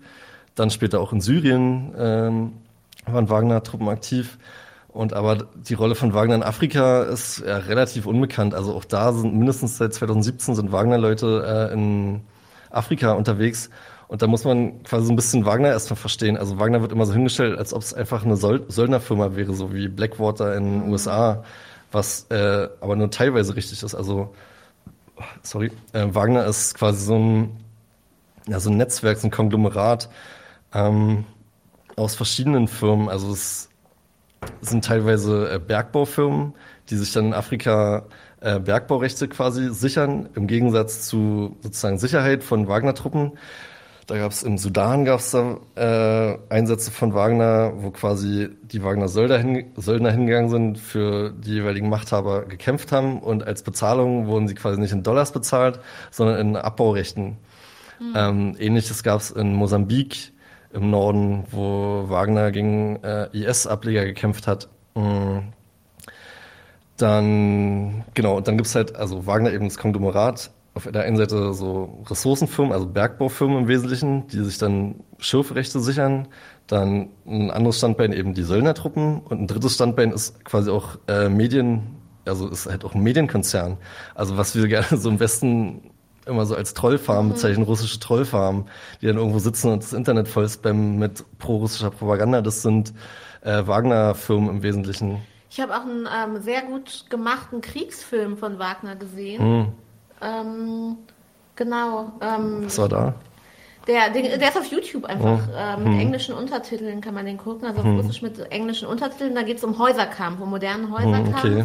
So ein bisschen, die einen sind die Gelben und die anderen die Weißen. Also Wagner sind die Weißen und dann die gelben. Ich versuche jetzt mal. Mhm. Also ich dachte, ja, auf jeden Fall ist das ein ähm, moderner Kriegsfilm, wie moderne, wie moderner mhm. Häuserkampf mhm. funktioniert. Okay. Ähm, auch einige Teile animiert, einige so gespielt. Mhm. Und das unterstreicht, wie gut die Medien äh, mhm. wirksam ja. arbeiten, weil das war wirklich ein ähm, also herausragend gemachter Film, finde ich.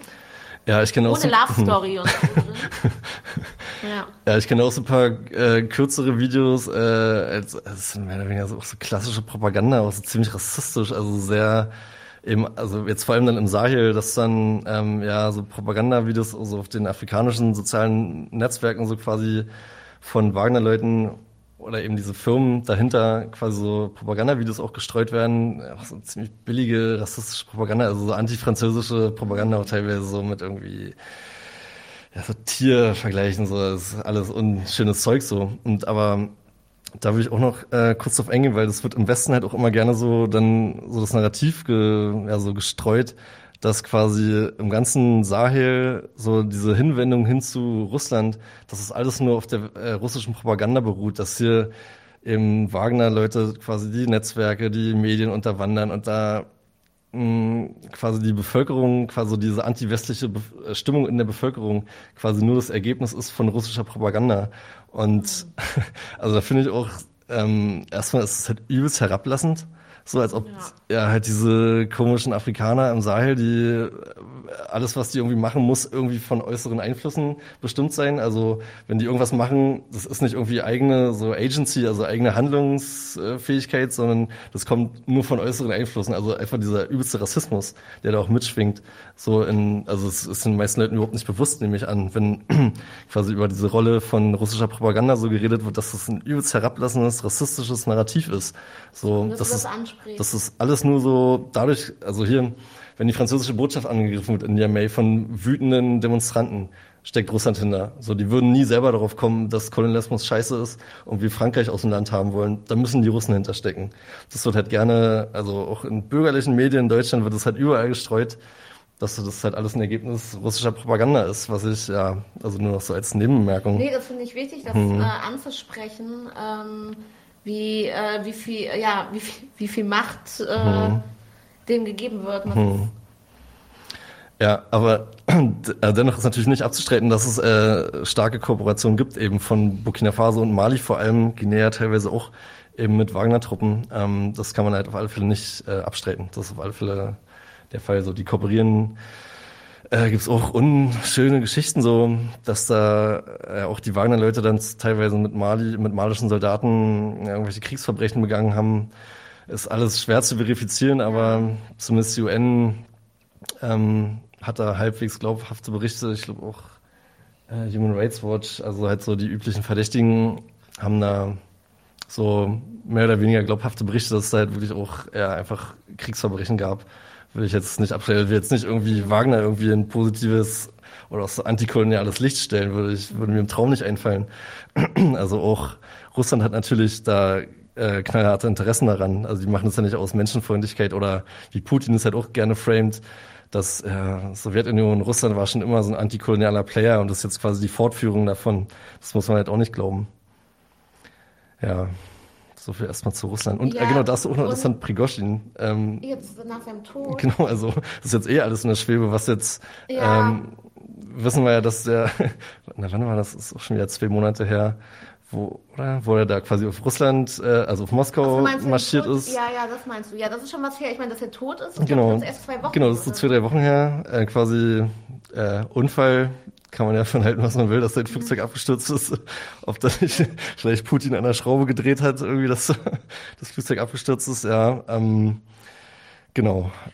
Also, ja, ja. Ist jetzt alles ein bisschen in der Schwebe, was mit Wagner passiert nach dem Tod. Und es gibt eine Frage, das ist fast ist eine sehr ähnliche Frage ähm, zu der, die ich gerade stellen wollte. Deshalb stelle ich die mal hier rein.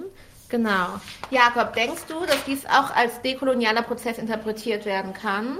Und ähm, ich wollte fragen, eröffnen mhm. die neuen Militärregierungen Perspektiven für eine unabhängigere Entwicklung im Sahel? Ähnliche Frage, würde ich sagen. Mhm, das ist ja sehr ähnlich. Ähm, also es ist schwierig, äh, irgendwie vorherzusehen oder auch nur zu prognostizieren. Also ich kenne es aus Teilen so meiner Anti-Imp-Bubble, wird es halt so gerne geframed, irgendwie als ob jetzt ähm, Ibrahim Traoré in Burkina Faso zum Beispiel, was da der junge der Putschist ist, übrigens, ich glaube, der zweitjüngste Präsident der Welt, ähm, dass der jetzt so der neue Thomas Sankara ist, mhm. der ja, äh, einige werden sich erinnern, wann war es, in den 80ern, ähm, quasi auch übrigens über einen Militärputsch an der Macht gekommen. Ähm, Thomas Sankara, so ein sozialistischer Revolutionär, der da ja, in, innerhalb von ja, was zwei, drei Jahren oder so extrem positive Entwicklungen in seinem Land angesto angestoßen hat. Bildung, Frauenrechte, einfach die Wirtschaft, ähm, einfach grundlegendste Menschenrechte ähm, ja, vorangetrieben hat. Und dann kann natürlich nicht sein, dass hier irgend so, ein, so eine linke Socke in Afrika an der Macht ist, also muss er weggeputscht werden. Dann wurde er eben von den Franzosen zusammen mit seinem ehemaligen Verbündeten übrigens, ähm, Blaise Compaoré heißt er, äh, der wurde dann halt weggeputscht. Und ja, das wird halt jetzt gerne so hingestellt, als ob diese ganzen Putschisten, Mali, Burkina Faso, Guinea, jetzt Niger, als ob das so alles neue Thomas Sankara sind. So. Aber der ganz Junge hat doch auch so einen ähnlichen Style, würde mhm. ich sagen. Wie genau, also in, die Mütze. Als der im ähm, Ausschuss äh, ja. gesprochen hat. Mhm. Oder auch, er äh, war ja vor ein paar Wochen, war in St. Petersburg der Russland-Afrika-Gipfel. Da halt auch so ganz, also halt eben über Traoré mit seiner Mütze, hat er halt sehr an Sankara erinnert, der auch immer mit seiner roten Mütze und auch so sehr selbstbewusst hier, ich bin jetzt hier die neue so das neue afrikanische Selbstbewusstsein, so diese Aura hat da so ein bisschen, diese Vibes hat da so ein bisschen verbreitet. Und ja, also wir dürfen jetzt, also ich bin, gehe zumindest so daran, ich will jetzt nicht durch irgendeine ideologische Brille so das sehen. Also klar, dieser antifranzösische Vibe, den alle diese Putschisten verbreiten, der ist halt da. Aber ob das jetzt ja, authentisch ist, ob das oder ob das auch nur vorgespielt ist, um halt quasi einfach ihr Narrativ zu spielen, um an eine Macht zu kommen und sich dann selber zu bereichern. Wir werden es sehen. So. Also wir dürfen halt nicht naiv oder blauäugig irgendwie rangehen, jetzt denken, dass jetzt hier in, im Sahel irgendwie der Sozialismus ausbricht mhm. oder so. Das ist halt auch naiv. So, da müssen wir uns halt auch vor äh, bewahren. Also wir werden es sehen. Lass den Leuten irgendwie zwei, drei Jahre Zeit und dann gucken wir, was sich verändert. Aber ja. ja. Also genau, es ist total unsicher. Es gibt noch eine Frage, die wir noch mal kurz dazwischen werfen können. Ähm, und zwar hat China Militärpräsenz in, in den CFA-Frontzonen? Äh, nö. Meines Wissens auch. Nee. Also China hat die erste Auslandsbasis, was China hatte, ist in Djibouti, mhm. Quasi in Ostafrika am Roten Meer, gegenüber vom Jemen.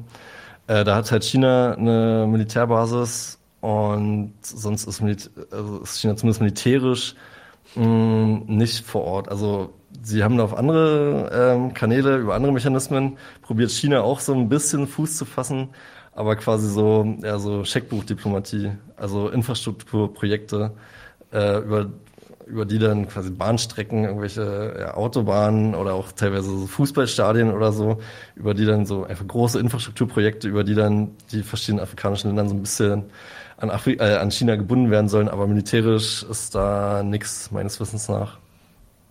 Okay, glaube ich auch nicht, dass es das gibt. Mhm. Ähm, ja, und dann ist die Lage jetzt total, also teilweise auch unübersichtlich in, in, im Sahel. Oder ziemlich unübersichtlich. Ja, äh, und äh, alle westlichen Mächte wollen dann noch ihre schmutzigen Finger mhm. irgendwie mit reinstrecken. Mhm. Ähm, denkst du, es könnte im Sahel zum, zu einem Krieg oder auch einem Stellvertreterkrieg kommen? Mm. Also wie gesagt, äh, es ist ja immer quasi noch der, die Drohung in der Luft, dass ECOWAS einmarschiert. Mhm. Ähm, die hatten da ihr Sieben-Tage-Ultimatum, das verstrichen ist jetzt anderthalb Monate her, aber da war zum Beispiel auch schon, ähm, dass sie Truppen schon bereitgestellt haben. Also wie gesagt, ähm, dürfen wir halt immer nicht vergessen, ECOWAS ist im Wesentlichen Nigeria. Und Nigeria, also wenn es einen militärischen Einmarsch geben würde, wären weiß ich, 70, 80 Prozent der Truppen wären aus Nigeria gestellt. Und Nigeria ist äh, sehr wohlwollend dem Westen gegenüber. Und ja, vor einigen Wochen kam halt auch so die Meldungen rum, dass diese Truppe schon eher kampfbereit an der Grenze sozusagen steht. Dass ähm, viele Länder, also Nigeria eben hat Truppen, bestellt, Truppen gestellt, Côte d'Ivoire, also Elfenbeinküste, Benin, mehrere Länder, Senegal, glaube ich auch, haben halt zugesagt, die würden Truppen stellen, quasi um diese Drohgebärde schon mal aufzu, aufzubauen ähm, gegen Niger. Und da ist dann aber erstmal nichts draus geworden, obwohl, so auch so eine verpeilte Meldung, ähm, hat quasi ECOWAS, die haben sozusagen den D-Day schon ausgerufen, das war ein Zitat, die haben den D-Day ausgerufen, wann es quasi zum Einmarsch kommen soll. Das war jetzt auch vor fünf, sechs Wochen oder so und haben halt aber nicht gesagt, wann dieser ominöse D-Day ist. Mhm. Aber ähm, diese Gefahr ist auf alle Fälle nicht gebannt. Äh, Gerade würde ich sagen, sieht es eher nicht danach aus, obwohl also unter anderem auch, was ich gemeint habe, dass Mali, Burkina Faso und äh, Niger quasi diese neue Allianz, diese Militärallianz geschlossen haben, dass quasi einfach die Schwelle viel höher erstmal liegt, äh, überhaupt militärisch einzugreifen, mhm. weil nicht gegen ein Land, sondern gegen drei Länder müsstest du dann Krieg führen. Das war ein guter Schachzug. Mhm. Also, also, so aus dieser Schachbrettmentalität war das war ein sehr guter Schachzug von den drei jungen Putschisten da. Ähm, Deswegen ist zumindest, sind sich so die Analystinnen und Analysten erstmal halbwegs einig, dass es zumindest nicht heute oder morgen zu einem Einmarsch kommt, aber mh, mm, ist halt schwierig vorherzusehen. Und wie gesagt, da ist halt auch, was ich vorhin meinte, eben Frankreich ist da halt auch ziemlich unberechenbar.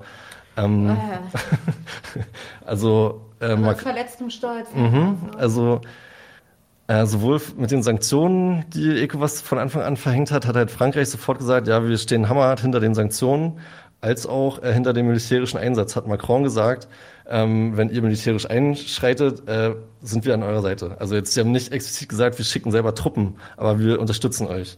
Ähm, hat halt Macron genauso gesagt, also mindestens zweimal hat er das öffentlich so gesagt. Dann habe ich äh, vor zwei Wochen habe ich äh, auf Al Jazeera so eine Talkshow gesehen, Inside Story, die ich übrigens äh, generell sehr empfehlen kann.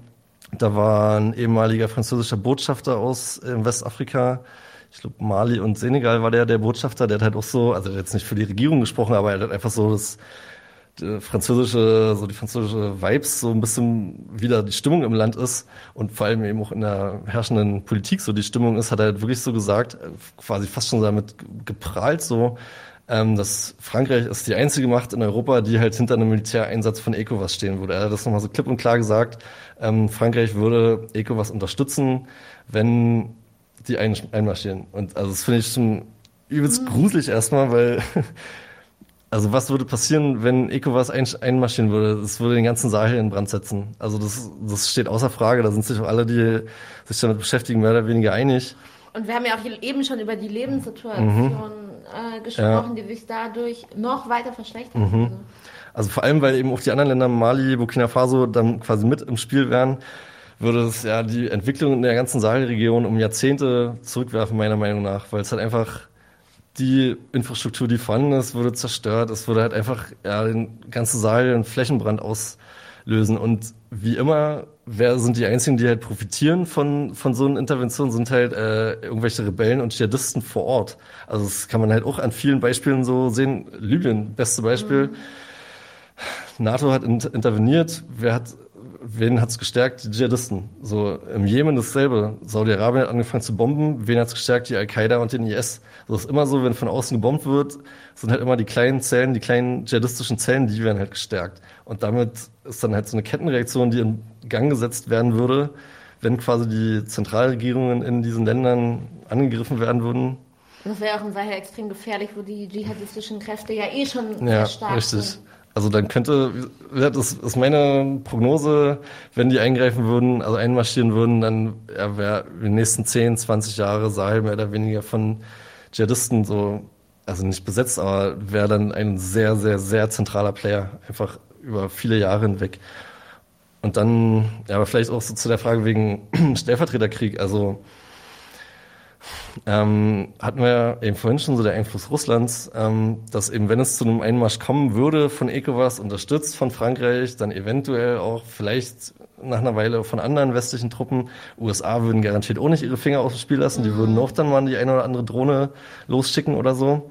Dann wäre quasi so dieser westliche Block, also eben mehr oder weniger Nigeria, unterstützt von Frankreich, ähm, und eben aber die Putschisten in Niger, Mali und Burkina Faso, die würden halt von Wagner unterstützt werden.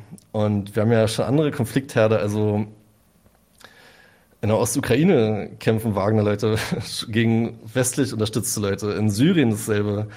Ähm, und aber was hat's immer gebracht? Es hat immer einfach die Länder, wo es sowas gibt, wo quasi die russische Position gegen die westliche Position hat halt einfach immer die Länder in Schutt und Asche gelegt. So. Also, und das würde halt genauso auch im Sahel passieren. Und deswegen, also ich will jetzt nicht an, an unsere westlichen Regierungen appellieren, aber man muss halt einfach mal Vernunft walten lassen und das halt sich bewusst machen, was halt passieren würde, wenn es da zum Krieg kommen würde. Und dann uns so ein Säbelrasseln hier von Baerbock oder so, das ist halt absolut unverantwortlich. Das ist aber die hat auch den Schuss nicht gehört, ne? Überhaupt also, gar nicht, nee. Jetzt Säbelrasseln. Ja, also die halt auch sagt, die sagt jetzt nicht, wir würden die militärisch unterstützen, aber die sagt indirekt, ja, wir unterstützen alles, was ECOWAS macht, sind wir dabei, weil Demokratie und Menschenrechte, bla bla bla, unterstützen wir.